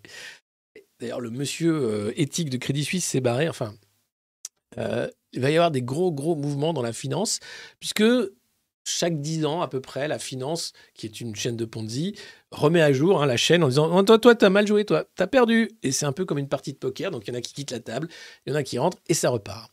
Alors voilà. Donc là, attention, euh, les Américains commencent à enlever leur fric des banques, puisque les actionnaires de la Silicon Valley Bank, la SBB, euh, ne vont pas tous être indemnisés, hein, pas les investisseurs notamment, et ce sera seulement à hauteur de 85 000 euros si vous avez des placements dans les banques. Donc, cette histoire de banques qui ne payeront pas en cas de faillite, c'est vrai, euh, et ce ne sera pas au-delà de 100 000 balles. Donc, c'est une réalité, et on n'en est pas loin avec euh, la chute du dollar. Heureusement qu'il y a la guerre pour sauver le dollar, me direz-vous. Et c'est vrai. Et donc, ils se sont paniqués, ils ont retiré leur dépôt. Et si tu retires ton dépôt, eh bien, bien sûr, la banque n'a rapidement plus été en mesure d'honorer les demandes de retrait, puisqu'elle n'a pas cet argent, puisque ça n'existe pas. C'est de l'argent qui n'existe pas, c'est de l'écriture. Et si vous, aujourd'hui, partez et tous là, vous prenez votre petite carte bleue et vous retirez de la thune, c'est la fin. C'est le truc où tu te rends compte que, ah ben, ah ben alors c'est quoi cet argent qui n'existe pas Alors, puisque c'est ça, t'as pas besoin de me dire que parce que je suis à découvert, je dois te payer de l'argent. Espèce d'escroc, voleur. Alors c'est quoi ces façons? Rends-moi l'argent. Voilà. Donc c'est un peu comme ça. Euh, et puis il y a une autre banque, oui, oui, il y a- une autre banque qui a été saisie par, le, Trésor. Alors ils ne vont pas renflouer cette fois-ci. hein. Euh, et il ne faut pas faire des parallèles avec euh, la grande crise de 2007, puisque les produits financiers complexes et au subprime avaient affecté l'ensemble de la finance mondiale. Oui, parce qu'ils étaient, ils étaient, vraiment au taquet là. Les mecs étaient là, genre, non, mais on a le meilleur produit possible. C'est un placement génial qui va vous permettre de perdre beaucoup d'argent en très peu de temps. Bank run, exactement. En 2023, les banques qui pourraient être comme SVB fragilisées par des bank runs, de clients eux-mêmes affaiblis, asphyxiés, restent peu nombreuses. Ça va, ça va, ça va. Donc, il n'y a pas de, c'est pas le canari dans la mine de charbon, mais quand même, hein, c'est intimi. Qu'est-ce qui se passe dans la mine? Rien, ça bosse, c'est tranquille. Vous pouvez garder euh, l'argent qu'il y a sur les comptes en banque. Euh, et donc voilà, c'est la confiance en fait qui fait que ce, vol organisé fonctionne, que cette chaîne de Ponzi fonctionne, parce que les gens ont confiance dans cette escroquerie mondiale qui, qui s'appelle Allion la finance. Et donc c'est comme euh, le, Bitcoin. tu sais, moi j'ai confiance. Ah, J'aurais tendance à avoir confiance simplement en mon épée trempée dans l'acier, comme dirait Conan le barbare. À la fin, ça va finir comme ça. hein. Juste, euh, quelle est l'arme de poing euh, euh, la plus sûre que, tu auras à disposition? Pour le moment, non, les gens ont confiance dans un paquet de trucs. hein. Il y en a qui ont confiance en Macron, il y en a qui ont confiance en Zelensky, il y en a qui ont confiance en Joe Biden, il y en a qui ont confiance en Ursula von der Leyen, il y en a qui ont confiance en Laurent Berger, il y en a qui ont confiance en plein de trucs. François Bayrou. La confiance. hein, dis donc. La rapidité de la réaction des autorités américaines montre qu'elles ont une conscience aiguë de l'enjeu. Attention, ça va se voir. Attention Oui. Et donc, dimanche, le secrétaire du Trésor, euh, Jeannette Yellen, a déclaré qu'elle coopérait avec les autorités bancaires pour éviter une contagion au reste du système bancaire. Les pompiers pyromanes, c'est les mecs qui passent leur temps à faire de l'argent qui n'existe pas. Quand ça se voit, ils disent Non, mais attendez, c'est c'est bon, ça n'existe pas, mais regardez, oh, regardez, regardez, ah, qu'est-ce que c'est? Qu'est-ce que c'est? Ah, c'est Pikachu Regardez, c'est Pikachu, regardez, c'est Pikachu Ah bah, Pikachu, il est. Ah, ça marche pas avec le fond vert, regardez. Pikachu. Incroyable ça. Ah, j'en reviens pas. Moche. Je préférais qu'il soit bien jaune, bien, bien, bien correct, quoi. Enfin, problème du fond vert, c'est pour ça que j'aimerais avoir un bel écran derrière, ce serait un peu plus classe. Mais bon, enfin bon, c'est tout ça est à détail. hein. On parle d'effondrement et le mec il parle d'écran derrière lui, quoi. Excusez-moi, je, m'égare. Je pense que des fois aussi on a, besoin de, a besoin de repos. hein. C'est même parce que et puis c'est une longue revue de presse, je vous avais dit, hein, parce que j'ai du, retard à attraper, mais du coup je dis des conneries. Forcément. Bah, on peut pas être accord comme ça à 100%, tu vois. Aussi, on, peut, on a le droit de s'égarer sur les chemins de la finance internationale. Notamment, cette faillite de la SVB euh, annonce rien de bon. Vraiment. Alors, oh là là, il y a encore beaucoup de choses. hein. On est loin d'avoir fini. Sinon, tiens, Qatargate. Vous vous rappelez, c'est Oh, tiens, c'est bizarre, hein, la Commission, le Parlement européen, ils sont tous corrompus. Oh, pas tous, mais quand même beaucoup. Oui. Alors, avec Spicer? Non, non. N'importe quoi, lui, avec le Qatar. Ah Donc, pour allumer un contre-feu, pour que Ursula ne soit pas embêtée avec les contrats avec Albert, on a chopé le Qatar. La main dans le sac de fric. Et là, c'est le syndicaliste italien Luca Vicentini, impliqué dans l'enquête pour corruption au Parlement européen, qui a été démis samedi de son poste de secrétaire général de la Confédération syndicale internationale, la CSI. Comment ça? Les syndicats, qu'est-ce qu'on fait? Trop tard. Donc voilà, le Conseil général de la CSI, ITUC, selon le signe anglais, a décidé que Luca Vicentini n'avait plus sa confiance en tant que secrétaire général et un congrès mondial extraordinaire sera organisé dès que possible en vue d'élire un nouveau secrétaire général. Bon. Alors maintenant, il se serait bien qu'on s'occupe des Pfizer Papers, après les Qatar Papers, après le Qatar Gate. S'occupe d'Ursula? Non, toujours pas? Ah, C'est dingue quand même. Il faut que les Américains demandent les, les, emails et encore, ça met du temps. C'est impressionnant. Enfin, voilà. Sinon, heureusement qu'il y a le président suisse qui dénonce une frénésie guerrière concernant l'Ukraine. Je ressens cette frénésie guerrière dans certains milieux, déclare Alain Berset dans une interview dimanche à la NZZ am Sonntag.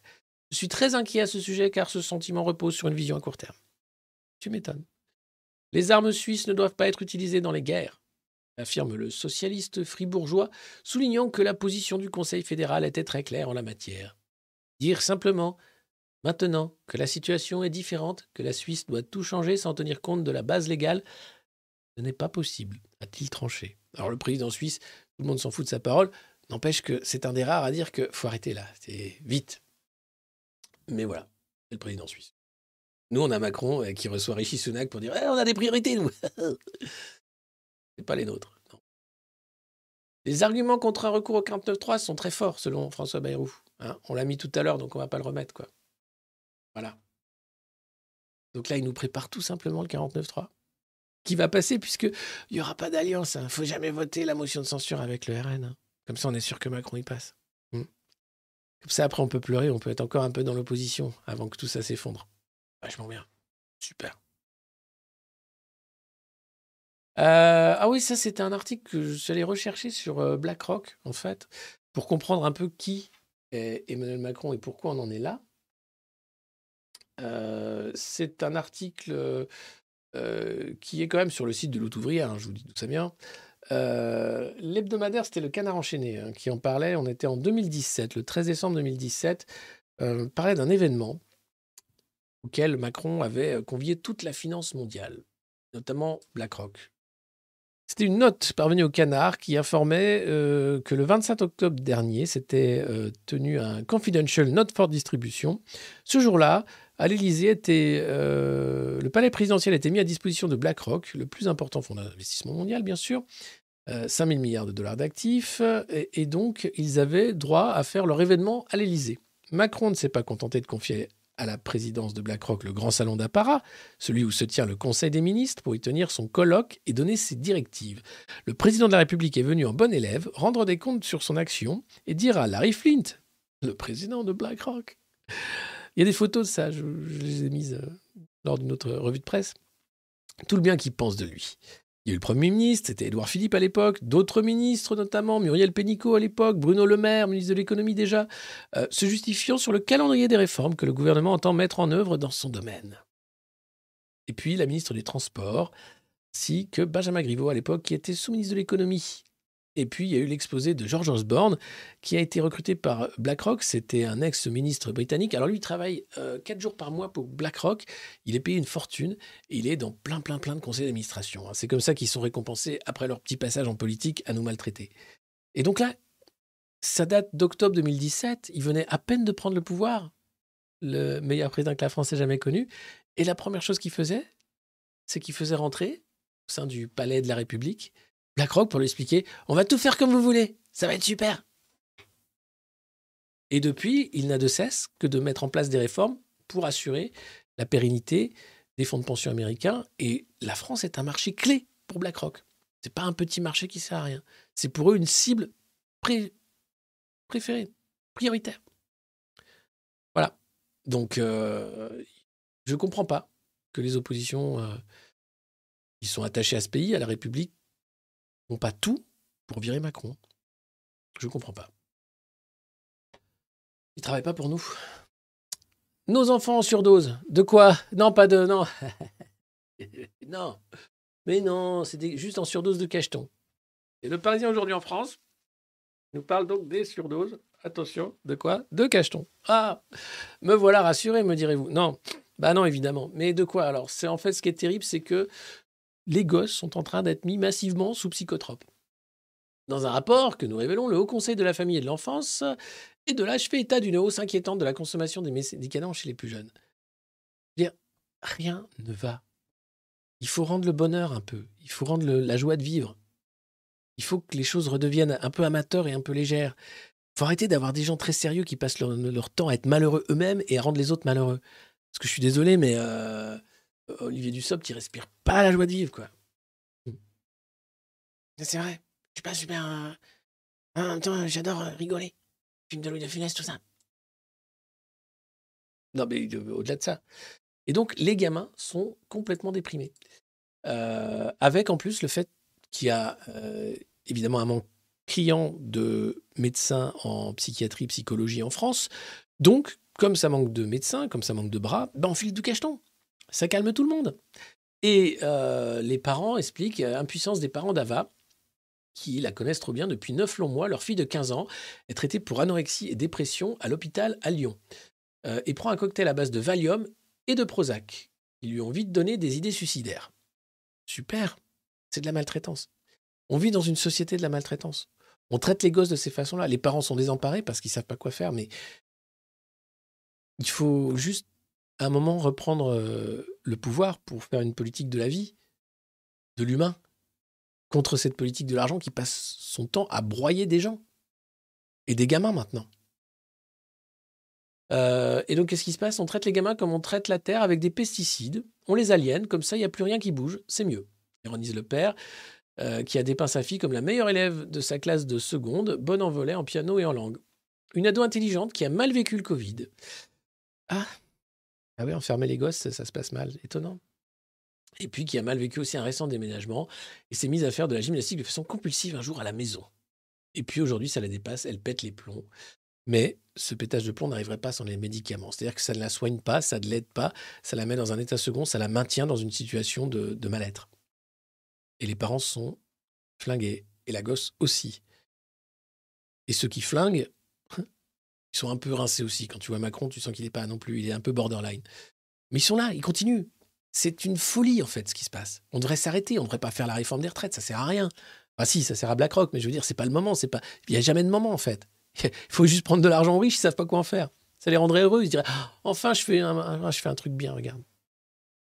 Non, au lieu de ça, on va continuer, mettre la pression, rendre les gens malheureux, créer du mal-être au boulot, partout, partout où on peut, dans toutes les sphères de la société, du mal-être et du médicament.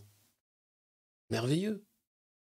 C'est le meilleur des mondes, mais où les gens sont pas heureux. Parce que dans le meilleur des mondes d'Huxley, les gens sont heureux quand même. Ça fout les boules. Regardez, ça c'est un graphique qui devrait tous nous alerter. C'est quoi? Eh bien, c'est euh, de toute façon, euh, vous avez des gens, donc euh, la ritaline, vous savez, ça c'est euh, pour les enfants dits euh, super actifs, hyperactifs, etc. Ça les calme. hein. Donc c'est un médicament dangereux, hein, qui est pris quand même de façon suivie normalement. Et donc, il n'y a jamais eu autant de prescriptions de Ritaline. Total des patients recevant une prescription de Ritaline, c'est 72 798. C'est une explosion hein, depuis 2010.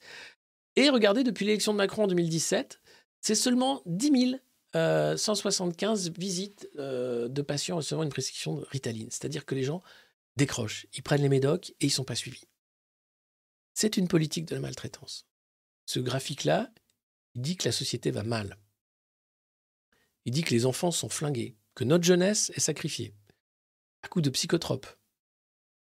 Parce qu'on leur fait peur avec le climat, parce qu'on leur fait peur avec le futur, parce qu'on les a enfermés avec le Covid, parce qu'on les maltraite non-stop, parce qu'on leur apprend pas correctement euh, ce que c'est que la philosophie, par exemple. Pourquoi il faudrait remettre en cause ce monde néolibéral qui est un enfer, créé par l'homme? Voilà. Donc, euh, à un moment, il faut, se lever quand on est parent et dire c'est hors de question de rentrer dans cette folie. C'est une société de fous qui rend les gosses fous. Et on les traite avec des médocs. J'ai pas les mots. C'est dans le Parisien. Hein. On met pas les trucs sous le tapis. Du coup, même le Parisien en parle. Le journal de Bernard Arnault. Il va bien, lui, par ailleurs. Et puis sinon, pour bien rigoler, le Sénat a voté le CDI senior visant à favoriser le recrutement de salariés au-delà de 60 ans. Et du coup, tu as la photo de stock qui sort, tu sais pas ce que c'est. À la base, ça devait être un père et son fils qui font une entreprise familiale. Du coup, ils ont détourné la photo de stock pour dire c'est un vieux qui bosse dans une boîte. Il a plus de 60 ans. Ah, mais c'est pas lui le patron. Ah non, lui, c'est le sta- sta- stagiaire. Ah bah d'accord. Il y avait un film avec De Niro qui était euh, exactement comme ça. C'est un vieux monsieur qui devient stagiaire et ça devient le meilleur employé. Et c'est le lèche-cul de la patronne. Enfin, c'est monstrueux ce film. Un film macroniste, mais euh, tu peux. Et là, tu dis de taxi driver à ça, tu dis écoute, Robert. chaud, même chaud. Voilà, donc le projet est là. Tu as, so- tu as 67 ans, tu cherches encore du travail parce que tu, sais que ta retraite c'est 400 euros par mois, par an, et que tu ne vas pas réussir à manger assez de cartons pour survivre, et que ton élevage de criquets est mort suite au phylloxéra, bah écoute, c'est pas grave, tu peux encore travailler, regarde. Grâce au CDI vieux. Oh, super, ouais, génial, super. Euh, et pourquoi pas une nouvelle hausse des prix du train qui a déjà quand même énormément augmenté en ce début d'année. Bah, c'est c'est l'Ukraine, hein, c'est l'électricité. Euh, mais là, en fait, il y a une augmentation euh, des péages ferroviaires pour faire payer la concurrence. Mais la SNCF va être obligée aussi de payer les péages. C'est bien foutu. hein.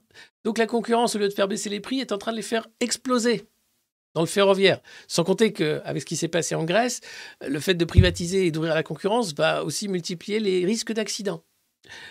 C'est génial, c'est le projet. On fait tout avec un temps de retard, ce qu'il faut pas faire. Mais on le fait quand même, parce qu'on a Thatcher à la place de... de- Enfin, Macron, c'est Thatcher, quoi. En pire. C'est vous dire. C'est dingue. Donc voilà, ça explose. Et puis sinon, euh, ah oui, mais euh, comme on s'habitue à la pauvreté, ce serait bien d'ouvrir des enseignes discount. Oui, notamment Carrefour qui lance donc euh, Atacada. Atacada. Atacada. Je je sais pas comment on prononce, mais donc c'est la filière low cost au Brésil de Carrefour qui vient en France. Donc ils se sont dit, tiens, on vend, on vend bien des insectes dans les favelas, donc on va essayer de vendre ça aussi en banlieue, en France. Et là, à Sevran, non, les mecs ont dit non, on veut pas ton enseigne discount. Alors je ne sais pas pourquoi, mais il y a eu un gros fight hein, avec la mairie et tout. Donc pas d'enseigne discount à Sevran. Désolé, vous n'aurez pas ta cadeau à Sevran. Pourtant, euh, vachement bien les grillons. Eh, pour manger comme au Brésil. Globalement, c'est une rangée de tongs, euh, du soda et des pâtes. Là, c'est à ta cadeau, quoi. Ah, mais quand même, il fait froid pour mettre des tongs. eh oui, eh oui, la misère est moins pire au soleil, hein, mais qu'est-ce que tu veux que je te dise Euh, T'es à Sevran Alors les mecs ont dit, ouais, non, mais à Sevran, il fait trop froid pour mettre des tongs. Donc, hors de question d'avoir cette enseigne.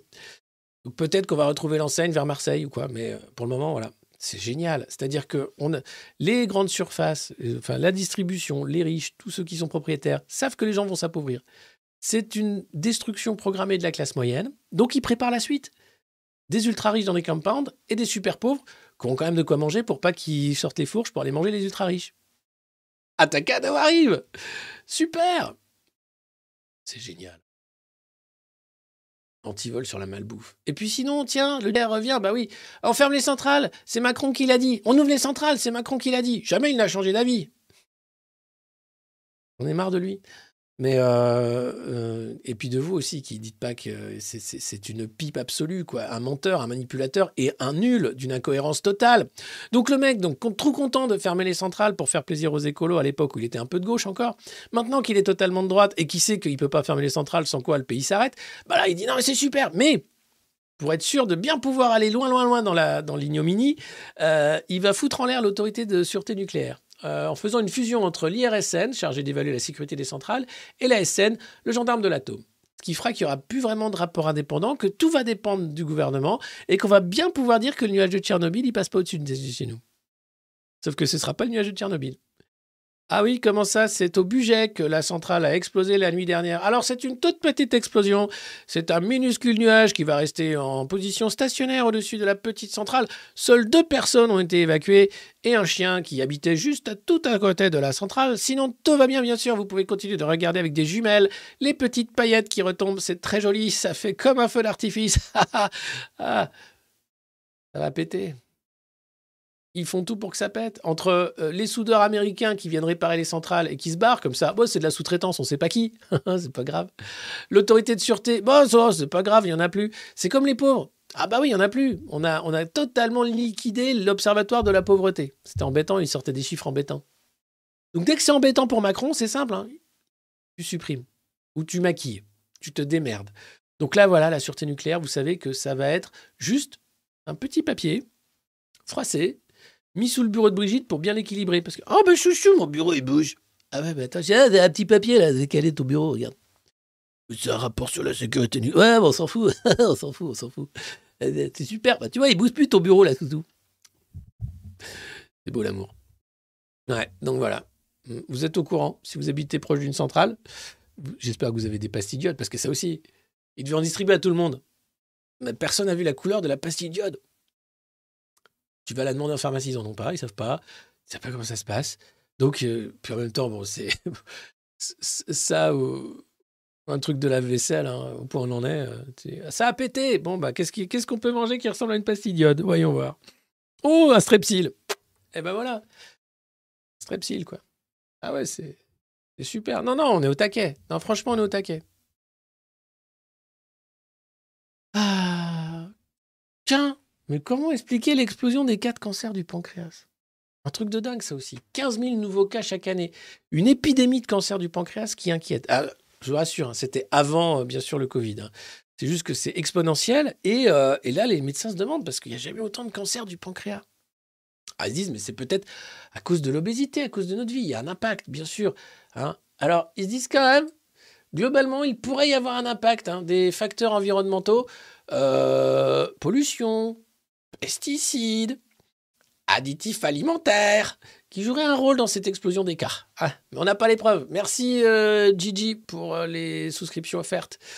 Merci beaucoup ce matin, vous avez été euh, généreux, à la fois en abonnement, et en, en, d'abonnement et en, en visionnage. On a fait plus de 4500, presque 5000 euh, pour cette revue de presse du lundi, qui revient en force et en forme, bah, parce qu'il faut ça hein, pour démarrer la semaine.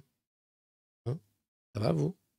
Je veux dire, ça, ça va C'est euh, un beau week-end Il y avait le match de rugby, du pain, des jeux, les larmes de Thierry Galtier.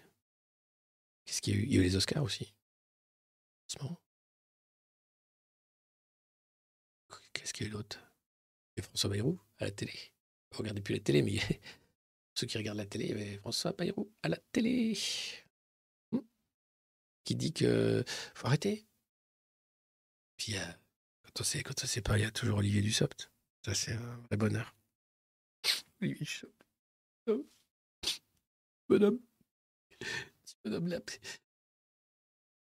Qui respire la joie de vivre. Est tout le temps là vous dire des trucs sur la réforme des retraites avec son ton jovial. Il est formidable. Olivier Dussopt. Hein Heureusement qu'on l'a. Hein, Heureusement que c'est lui qui fait le sale boulot pour Macron. C'est la date vivre. Ouais, ouais, tu reviens de faire la bon boulot là, en Afrique. Ouais, c'était la teuf. Oh putain. Et j'ai vu Rissi là, avec Rissi, on s'est mis d'accord pour faire la guerre en Ukraine. Grosse teuf. Non mais oh. Il y a les morilles. Ouais, moi ça va, vous inquiétez pas. L'accueil en Belgique a été phénoménal. hein. Merci beaucoup. Euh, donc voilà, donc oh, ce serait peut-être la pollution et la malbouffe, mais on n'est pas sûr. Dommage. hein. Évidemment que le cancer, c'est produit par des producteurs de cancer, en fait. C'est délirant, en fait. Sauf qu'on a les chiffres, on a les études. Ah, mais non, mais attention, c'est une contre-étude qui dit qu'en fait, non, on peut continuer de bouffer de la merde. hein, ça, ça rend pas malade. Juste gros. Mais quand t'es gros, t'es malade. Ouais, non, mais pas forcément. Ah, puis faut arrêter de voir des, des- des effets, machin. Attention là. Là, c'est un tournant. C'est une nouvelle qui fait un entrefilet parce que c'est un fait divers, tragique. Un féminicide. Une femme tuée par sa concubine. Voilà, une femme de 28 ans est décédée vendredi soir à Dinan, dans les Côtes d'Armor, après avoir été mortellement blessée à son domicile au couteau par sa compagne, qui été placée en garde à vue. Un drame, euh, il a fallu euh, envoyer un coup de taser à l'agresseur qui ne voulait plus lâcher le corps de sa compagne. Crime passionnel, une femme qui tue une femme, ça reste un féminicide, sauf que là, c'est plus la violence d'un homme, c'est un couple lesbien et c'est donc une femme qui tue une femme. On en arrive là. On va arriver petit à petit dans cette société euh, voilà, de la maltraitance où les gens sont capables, euh, dans les sphères de la société, à faire ça. Donc ça va être compliqué pour Sandrine Rousseau à gérer, j'imagine, sur le patriarcat et tout ça. Mais euh, voilà, un crime passionnel, même quand on est un couple du même sexe, ça peut arriver. Ça reste un drame. Voilà.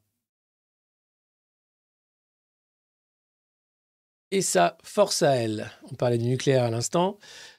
Il s'agit euh, de la centrale de Civaux, dans la Vienne. Et ce sont neuf femmes de ménage qui euh, sont bien sûr euh, salariées d'un sous-traitant d'EDF, qui font le ménage depuis des années à la centrale. hein. Vous avez là une, de ces femmes qui est là depuis 93 à faire le ménage dans cette centrale. Il y a tous les âges et elle demande simplement 127 euros par mois de revalorisation, plus une prime annuelle de 500 euros. On n'est pas sur du gros délire. Évidemment, personne ne veut lâcher de la thune. Donc, elles sont en grève depuis neuf mois. Et je leur dis bravo. Et il faudrait qu'on parle un peu plus de ces maltraités de la sous-traitance. Euh, parce que généralement, la sous-traitance, ça permet aux grosses boîtes de payer des gens à faire le métier, mais sans leur donner les avantages de la sécurité, de la mutuelle, euh, du conseil d'entreprise, euh, enfin de toutes les choses qui font que quand on est une grosse boîte, on peut donner un peu plus à ses employés. La sous-traitance permet de faire en sorte que les gens soient maltraités par d'autres, en disant bah, c'est pas nous, comme Nike, c'est pas les enfants. Bah nous, on savait pas que c'est les enfants qui font les baskets. Oh, eh, oh. Faut pas dire que c'est nous. hein. C'est des usines, mais c'est pas nous. Mais tu t'achètes aux usines. Oui, mais c'est pas nous. Et donc là, ça fait neuf mois qu'elles sont en grève, elles lèvent le poing et elles ont bien raison. Force à elles, euh, quand même. 127 balles par mois, 500 balles par an. T'es pas capable de cracher ça, toi, le sous-traitant? Pas normal. Il va falloir revoir les contrats. Et on continue, tout comme les éboueurs qui font la grève à Paris. Bravo et continuez. Les rats sont contents. Et puis, dans le Parisien aujourd'hui en France, tiens, un gel unique au cannabis avec 600 mg de CBD. Oui, c'est surtout parce que ça fait mal aux articulations. Mais faut pas mettre sur les tartines, hein, mamie. Et voilà, ça y est, ça y est, on en est là. Euh, le CBD vendu comme produit miracle, alors qu'il est interdit. hein. Gérald Darmanin continue de faire la guerre, euh, bien sûr, aux, dealers. Hein. La bœuf, faut pas. hein. Mais par contre, le CBD, oui. On prépare simplement l'ouverture du marché, hein, je crois. Ça prendra quelques années, mais une fois que Darmanin aura fini toutes ses embrouilles, là, un coup dans la boîte, un coup hors la boîte, en disant Moi, c'est bon, on peut légaliser. Ah, t'es sûr? Il n'y a plus Darmanin Non, non, il est oublié. Je crois qu'il est en fuite au Salvador. Ah, bon, bah ça va alors. Pourquoi le Salvador? Ne me demandez pas. Le nucléaire revient donc au cœur de la stratégie énergétique, on en parlait, avec la suppression de l'agence de sécurité, enfin, la fusion, pardon, comme, comme l'atome, hein, des deux agences de sécurité. Et euh, le Figaro qui fait une sur le pape, hein, dix ans d'un pontificat contrasté, il a fait un discours en Allemagne, les mecs sont pas super contents, on sait pas trop quoi penser de ce pape. Les, les cathos, hein, après les autres, on s'en fout, mais euh, sont là, ouais, il est gentil, mais non, mais en même temps, il est trop laxiste, mais qu'est-ce qu'on fait la messe en latin, c'est mal, mais en même temps, est-ce qu'il a dit que les woke, c'est pas bien, qu'est-ce que... On sait plus. Là, euh, si Jésus revient, il fait, qu'est-ce que c'est ce bordel? Ils m'ont tous salopé l'église, qu'est-ce que c'est que ça? Mais bon, et pour le moment, ça les occupe. hein. Ils sont déguisés avec des petits chapeaux, des machins. C'est cool. Euh, et puis, pour le nucléaire, tiens. Euh, Maud Bréjon, vous savez, c'est la porte-parole. Ouais, les Français, ils savent qu'il faut faire la réforme parce qu'elle est super. C'est une zozoteuse. Il y a les zozoteurs, mais c'est la zozoteuse. Ma conviction, c'est que les vrais écologistes d'aujourd'hui sont pro-nucléaires. Alors déjà, la phrase va pas. Ma conviction. Déjà, un macroniste n'a pas de conviction. Ensuite, des écolos qui sont nucléaires, ça n'existe pas. hein. Ça s'appelle euh, des pro-nucléaires. Les écolos, ils ont le petit, autocollant avec le soleil qui disent nucléaire, non merci. Hein, ils ont ça derrière le van Volkswagen, qui pollue du coup, mais parce qu'ils n'ont pas le choix, parce qu'ils ne vont pas en ZFE en même temps. Ils passent leur vie en Ardèche, entre l'Ardèche et le sud de l'Italie. Euh, voilà, donc stop. Ils essayent de se raccrocher aux branches parce qu'ils ont flingué une filière et maintenant ils disent non mais euh, c'est c'est écolo le nucléaire. Non, c'est juste qu'on en a besoin, c'est tout. C'est pas écolo. Hein. C'est pas plus écolo que les voyages en jet de Macron pour aller euh, faire coucou euh, n'importe où et raconter n'importe quoi. Ça sert à rien, c'est pareil. Comme les tournées des ministres en province. Arrêtez, hein. c'est cramer du kérosène pour rien. Voilà. En retrait social, il ne parle plus à personne. Accéléré par la crise du Covid, cet isolement volontaire touche surtout les hommes jeunes. Une consultation dédiée a ouvert en France. La France, 20 ans après, découvre les otaku. Un truc qui existait au Japon depuis des années, hein, c'est le jeune homme qui a peur des interactions sociales et qui donc vit chez lui ou chez ses parents, qui passe son temps euh, à lire ou à jouer à des jeux vidéo en ligne ou à parler sur des chats en ligne, mais qui ne veut plus rencontrer les gens dans la vraie vie parce que c'est flippant. En même temps, on peut le comprendre. On sait jamais sur qui on va tomber. hein. Des fois, tu tombes sur un vieux macroniste. Elle va bosser, espèce de loc Et c'est souvent des jeunes qui ont une première expérience euh, du travail douloureuse. Qui se disent non, ce monde n'est pas fait pour moi. Donc ils regardent le monde passer à la fenêtre plutôt que de, de, de- de regarder. Ils ne renoncent pas au monde, mais ils le regardent par la fenêtre. Mitra Kroos, psychologue. Donc c'est bien, 20 ans après, on découvre les otaku en France. Super J'espère qu'on aura de bons mangaka comme au Japon. euh, et qu'on aura des, des belles BD et des gens qui vont peut-être aussi se politiser d'une façon ou d'une autre, depuis leur fenêtre. C'est toujours ça. C'est une grande émission. Ça permet aussi d'arrêter. Les gens ont besoin d'arrêter. Et puis vous m'en parlez depuis tout à l'heure, depuis qu'on a commencé cette formidable revue de presse. Olivier Matteux et tous les autres. Hein qui va remplacer Martinez? Parce qu'en fait, ce qui joue, hein, c'est pas la réforme des retraites, ça s'est plié, ils vont la passer. hein. À peu près sûr c'est qui va remplacer Philippe Martinez à la tête dans la Sarge à taille. Alors il y a Marie Buisson, candidate officielle. Elle a été désignée par l'actuel numéro 1 de la centrale, ancienne professeure de lettres et d'histoire géo en lycée technique de l'Académie de Versailles. À la tête de la Fédération CGT de l'éducation et de la culture depuis six ans, elle est membre aussi du bureau confédéral. Marie Buisson, je la, vois bien Macron compatible. Je la sens limite, euh, limite macroniste presque déjà sur les bords. Côté un peu, euh, les profs, c'est pas les plus féroces. hein. Oui, tu comprends, c'est dans l'intérêt de l'élève qu'on se fasse raser comme des moutons. hein. Tu comprends, c'est normal. Si on- Et puis, ça suffit de se plaindre quand même. On est en France, hein, on pourrait être en Russie quand même, tu te rends compte. Arrêtez de lire Télérama. hein. Euh, Céline Verzelletti, le profil du compromis. Si elle n'est pas officiellement candidate, l'actuelle co-secrétaire générale de l'Union fédérale des syndicats de l'État est perçue comme capable de rassembler la CGT. Celle qui a été surveillante de prison, au Baumette et à la santé, a un profil plus contestataire que Marie Buisson. Mais fait aussi partie de l'actuel bureau confédéral. Bon, déjà, on est un peu plus dans le dur. hein. Un peu comme le boucle d'or et les trois ours. Oh, celui est trop dur. Oh, celui est trop mou. Oh, celui est parfaitement bien. Olivier Matteux. Alors lui, et qu'est-ce et c'est le radical. hein. Il est pour le, moment le seul candidat à avoir officiellement fait acte de candidature face à Marie Buisson. Celui qui a adhéré à la CGT à 22 ans est devenu sapeur-pompier euh, et est tenant de la ligne dure à la tête de l'Union départementale des Bouches-du-Rhône depuis 2016. Il s'oppose au virage idéologique du bureau actuel. Donc, CGT canal historique, c'est Matteux. La CGT macroniste, c'est Buisson. Et au milieu, c'est la synthèse, c'est le. La CGT joue gros. Si la CGT arrête d'être radicale, autant dire que c'est fini euh, pour le syndicalisme en France. Parce que il n'y a que la radicalité qui paye en réalité. hein. Il faut d'abord une dose de radicalité pour ensuite avoir une dose euh, de dialogue. Avec Macron, il est forcené, il est ultra radical, il ne veut pas de dialogue. Le seul moyen de faire plier Macron, c'est de bloquer le pays pour que les patrons appellent Macron en disant hey, T'arrêtes tes conneries maintenant ?» Et une fois que les patrons lui donnent un ordre, il obéit. Si on est 6 millions, 10 millions dans la rue, si on bloque, il s'en fout. Il faut que ce soit suffisamment long pour que les patrons l'appellent en disant Tu ranges ta chambre maintenant, s'il te plaît? Sinon, il ne se passera rien. Donc voilà, donc ce qui joue, c'est quand même ça. hein, euh, le fait de dire qu'on va euh, voir qui va prendre la suite à la CGT, c'est inquiétant parce que ce passage de flambeau euh, peut emmener le syndicat vers euh, une sorte de réformisme à la CFDT qui fera qu'il n'y aura vraiment plus aucun espoir. Pas beaucoup. Pour les travailleurs notamment. Ça va quoi. Virage écolo aussi. Il faut arrêter les usines. C'est pas écolo les usines. Ah oui? Bah alors? Bah alors que que ça tourne encore ça? À faire des boulons? Allez euh, Comme je suis très méchant. On va pas finir. On va mettre un petit coup Stan. Stan qui t'explique ce que c'est que la beauté de la politique. C'est maltraiter les gens. Bah oui Est-ce bah qu'il oui. faut porter, quand on s'engage dans la vie politique, que les réformes qui sont euh, majoritaires et populaires ce n'est pas forcément le cas, c'est aussi ça la légitimité. Et doit-on même, encore je vais vous dire, la noblesse de la vie politique. La noblesse de la vie politique, c'est de maltraiter les gens. Bah non, on prend pas les réformes les plus populaires, nous, on fait tout l'inverse. Si les gens sont pas contents, c'est parce qu'ils sont bêtes, feignants, qui comprennent rien à la beauté du macronisme. Voilà, donc qu'est-ce que je te dise? Euh, C'est épuisant, ces gens-là m'épuisent. Vous aussi d'ailleurs, c'est pour ça qu'on est là tous les matins. Alors, euh, petite page de pub pour vous dire que euh, nous serons, après la Belgique, à Guéret, à la Guérétoise de spectacle, euh, mardi 21 mars. Donc c'est dans la Creuse.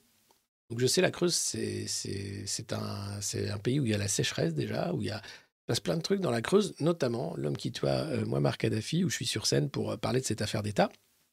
Et donc n'hésitez pas à venir nous faire un coucou à la salle euh, de la Guérétoise de spectacle. Et c'est oh, à 20h, 20h30, c'est écrit dessus. Voilà, c'était juste un petit peu. Parce qu'il faut, il faut. Je vous lis un peu. Voilà, c'était la revue de presse du monde moderne. Euh, nous étions le lundi 13 mars. Euh, ça n'en finit pas de s'accélérer dans tous les sens. C'est impressionnant. Euh, Il y avait tellement de nouvelles, je ne suis pas sûr d'avoir tout couvert. Je pense que j'ai oublié plein de trucs. Mais j'ai essayé de rattraper déjà tout le retard. hein, donc, les bras d'honneur de Moretti, Chiappa qui pète un câble. Euh, Il y a beaucoup de choses à faire. Super, Patrice. Eh ben, on, se, on se donne rendez-vous à Guéret. Euh, et puis, euh, et ben, J'espère qu'on mange bien à Guéret. J'espère bien. Bah, en Belgique aussi, on a bien mangé. Non, Strasbourg, c'est pas prévu. Euh.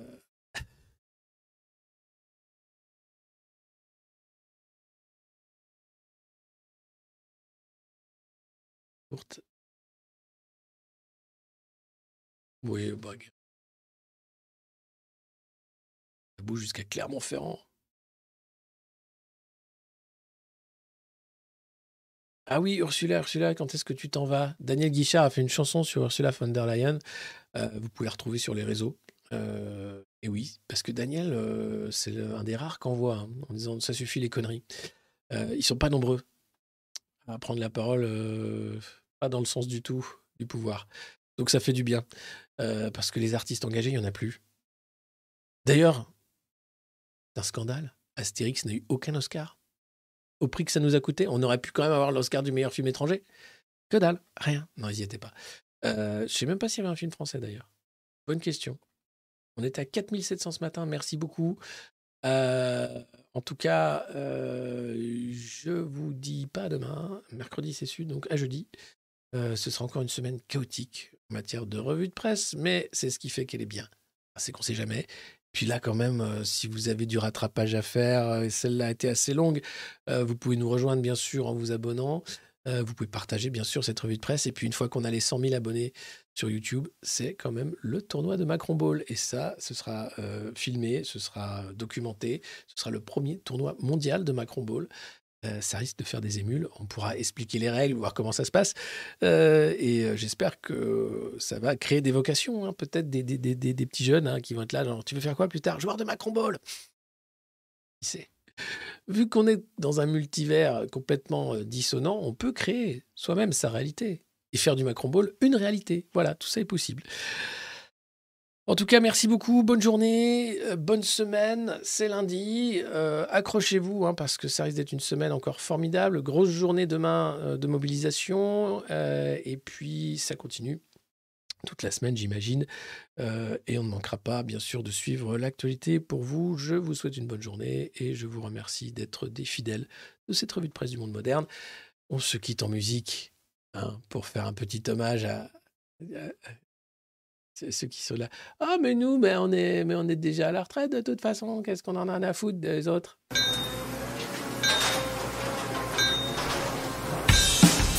Dis, père, peux-tu me chanter cette chanson, vieux macroniste? Nous la chantons tous les jours, presque à la nuit. Bien sûr, Timmy.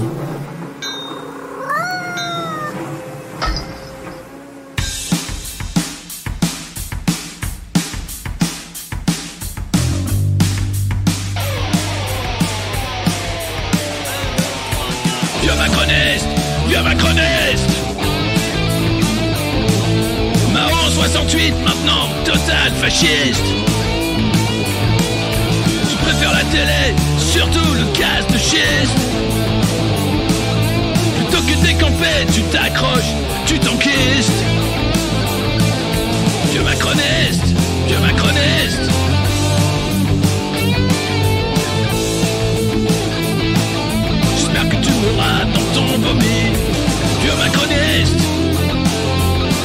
de nous faire chier, toi et tes amis.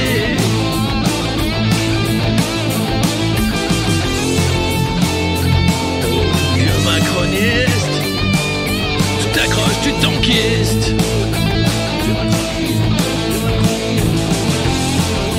À la retraite depuis 15 ans Les autres tu t'en fiches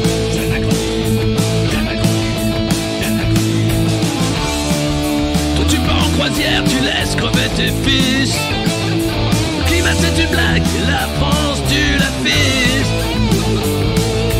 Vieux macroniste. J'espère que tu mourras dans ton vomi. Arrête de nous faire chier, toi et tes amis. Oh VIP, mais t'inquiète, t'es sur la liste. Manu va pas te rater, tu vas voir comme ça glisse. 75 ans de conneries, mais demain c'est fini. Profite encore de la vie tant que tu sens pas la piste. Vieux macroniste.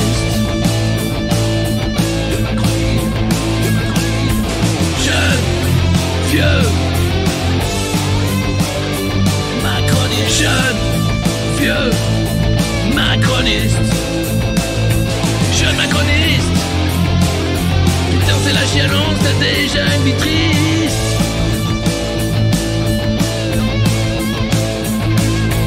Jeune macroniste CBC McKinsey, t'as un costume d'artiste. Je rêve de prix chiche, toi tu niques déjà le fisc.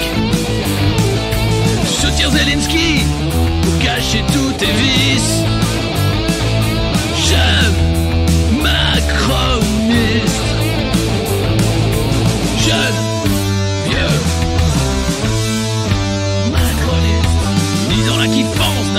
macroniste, ni dans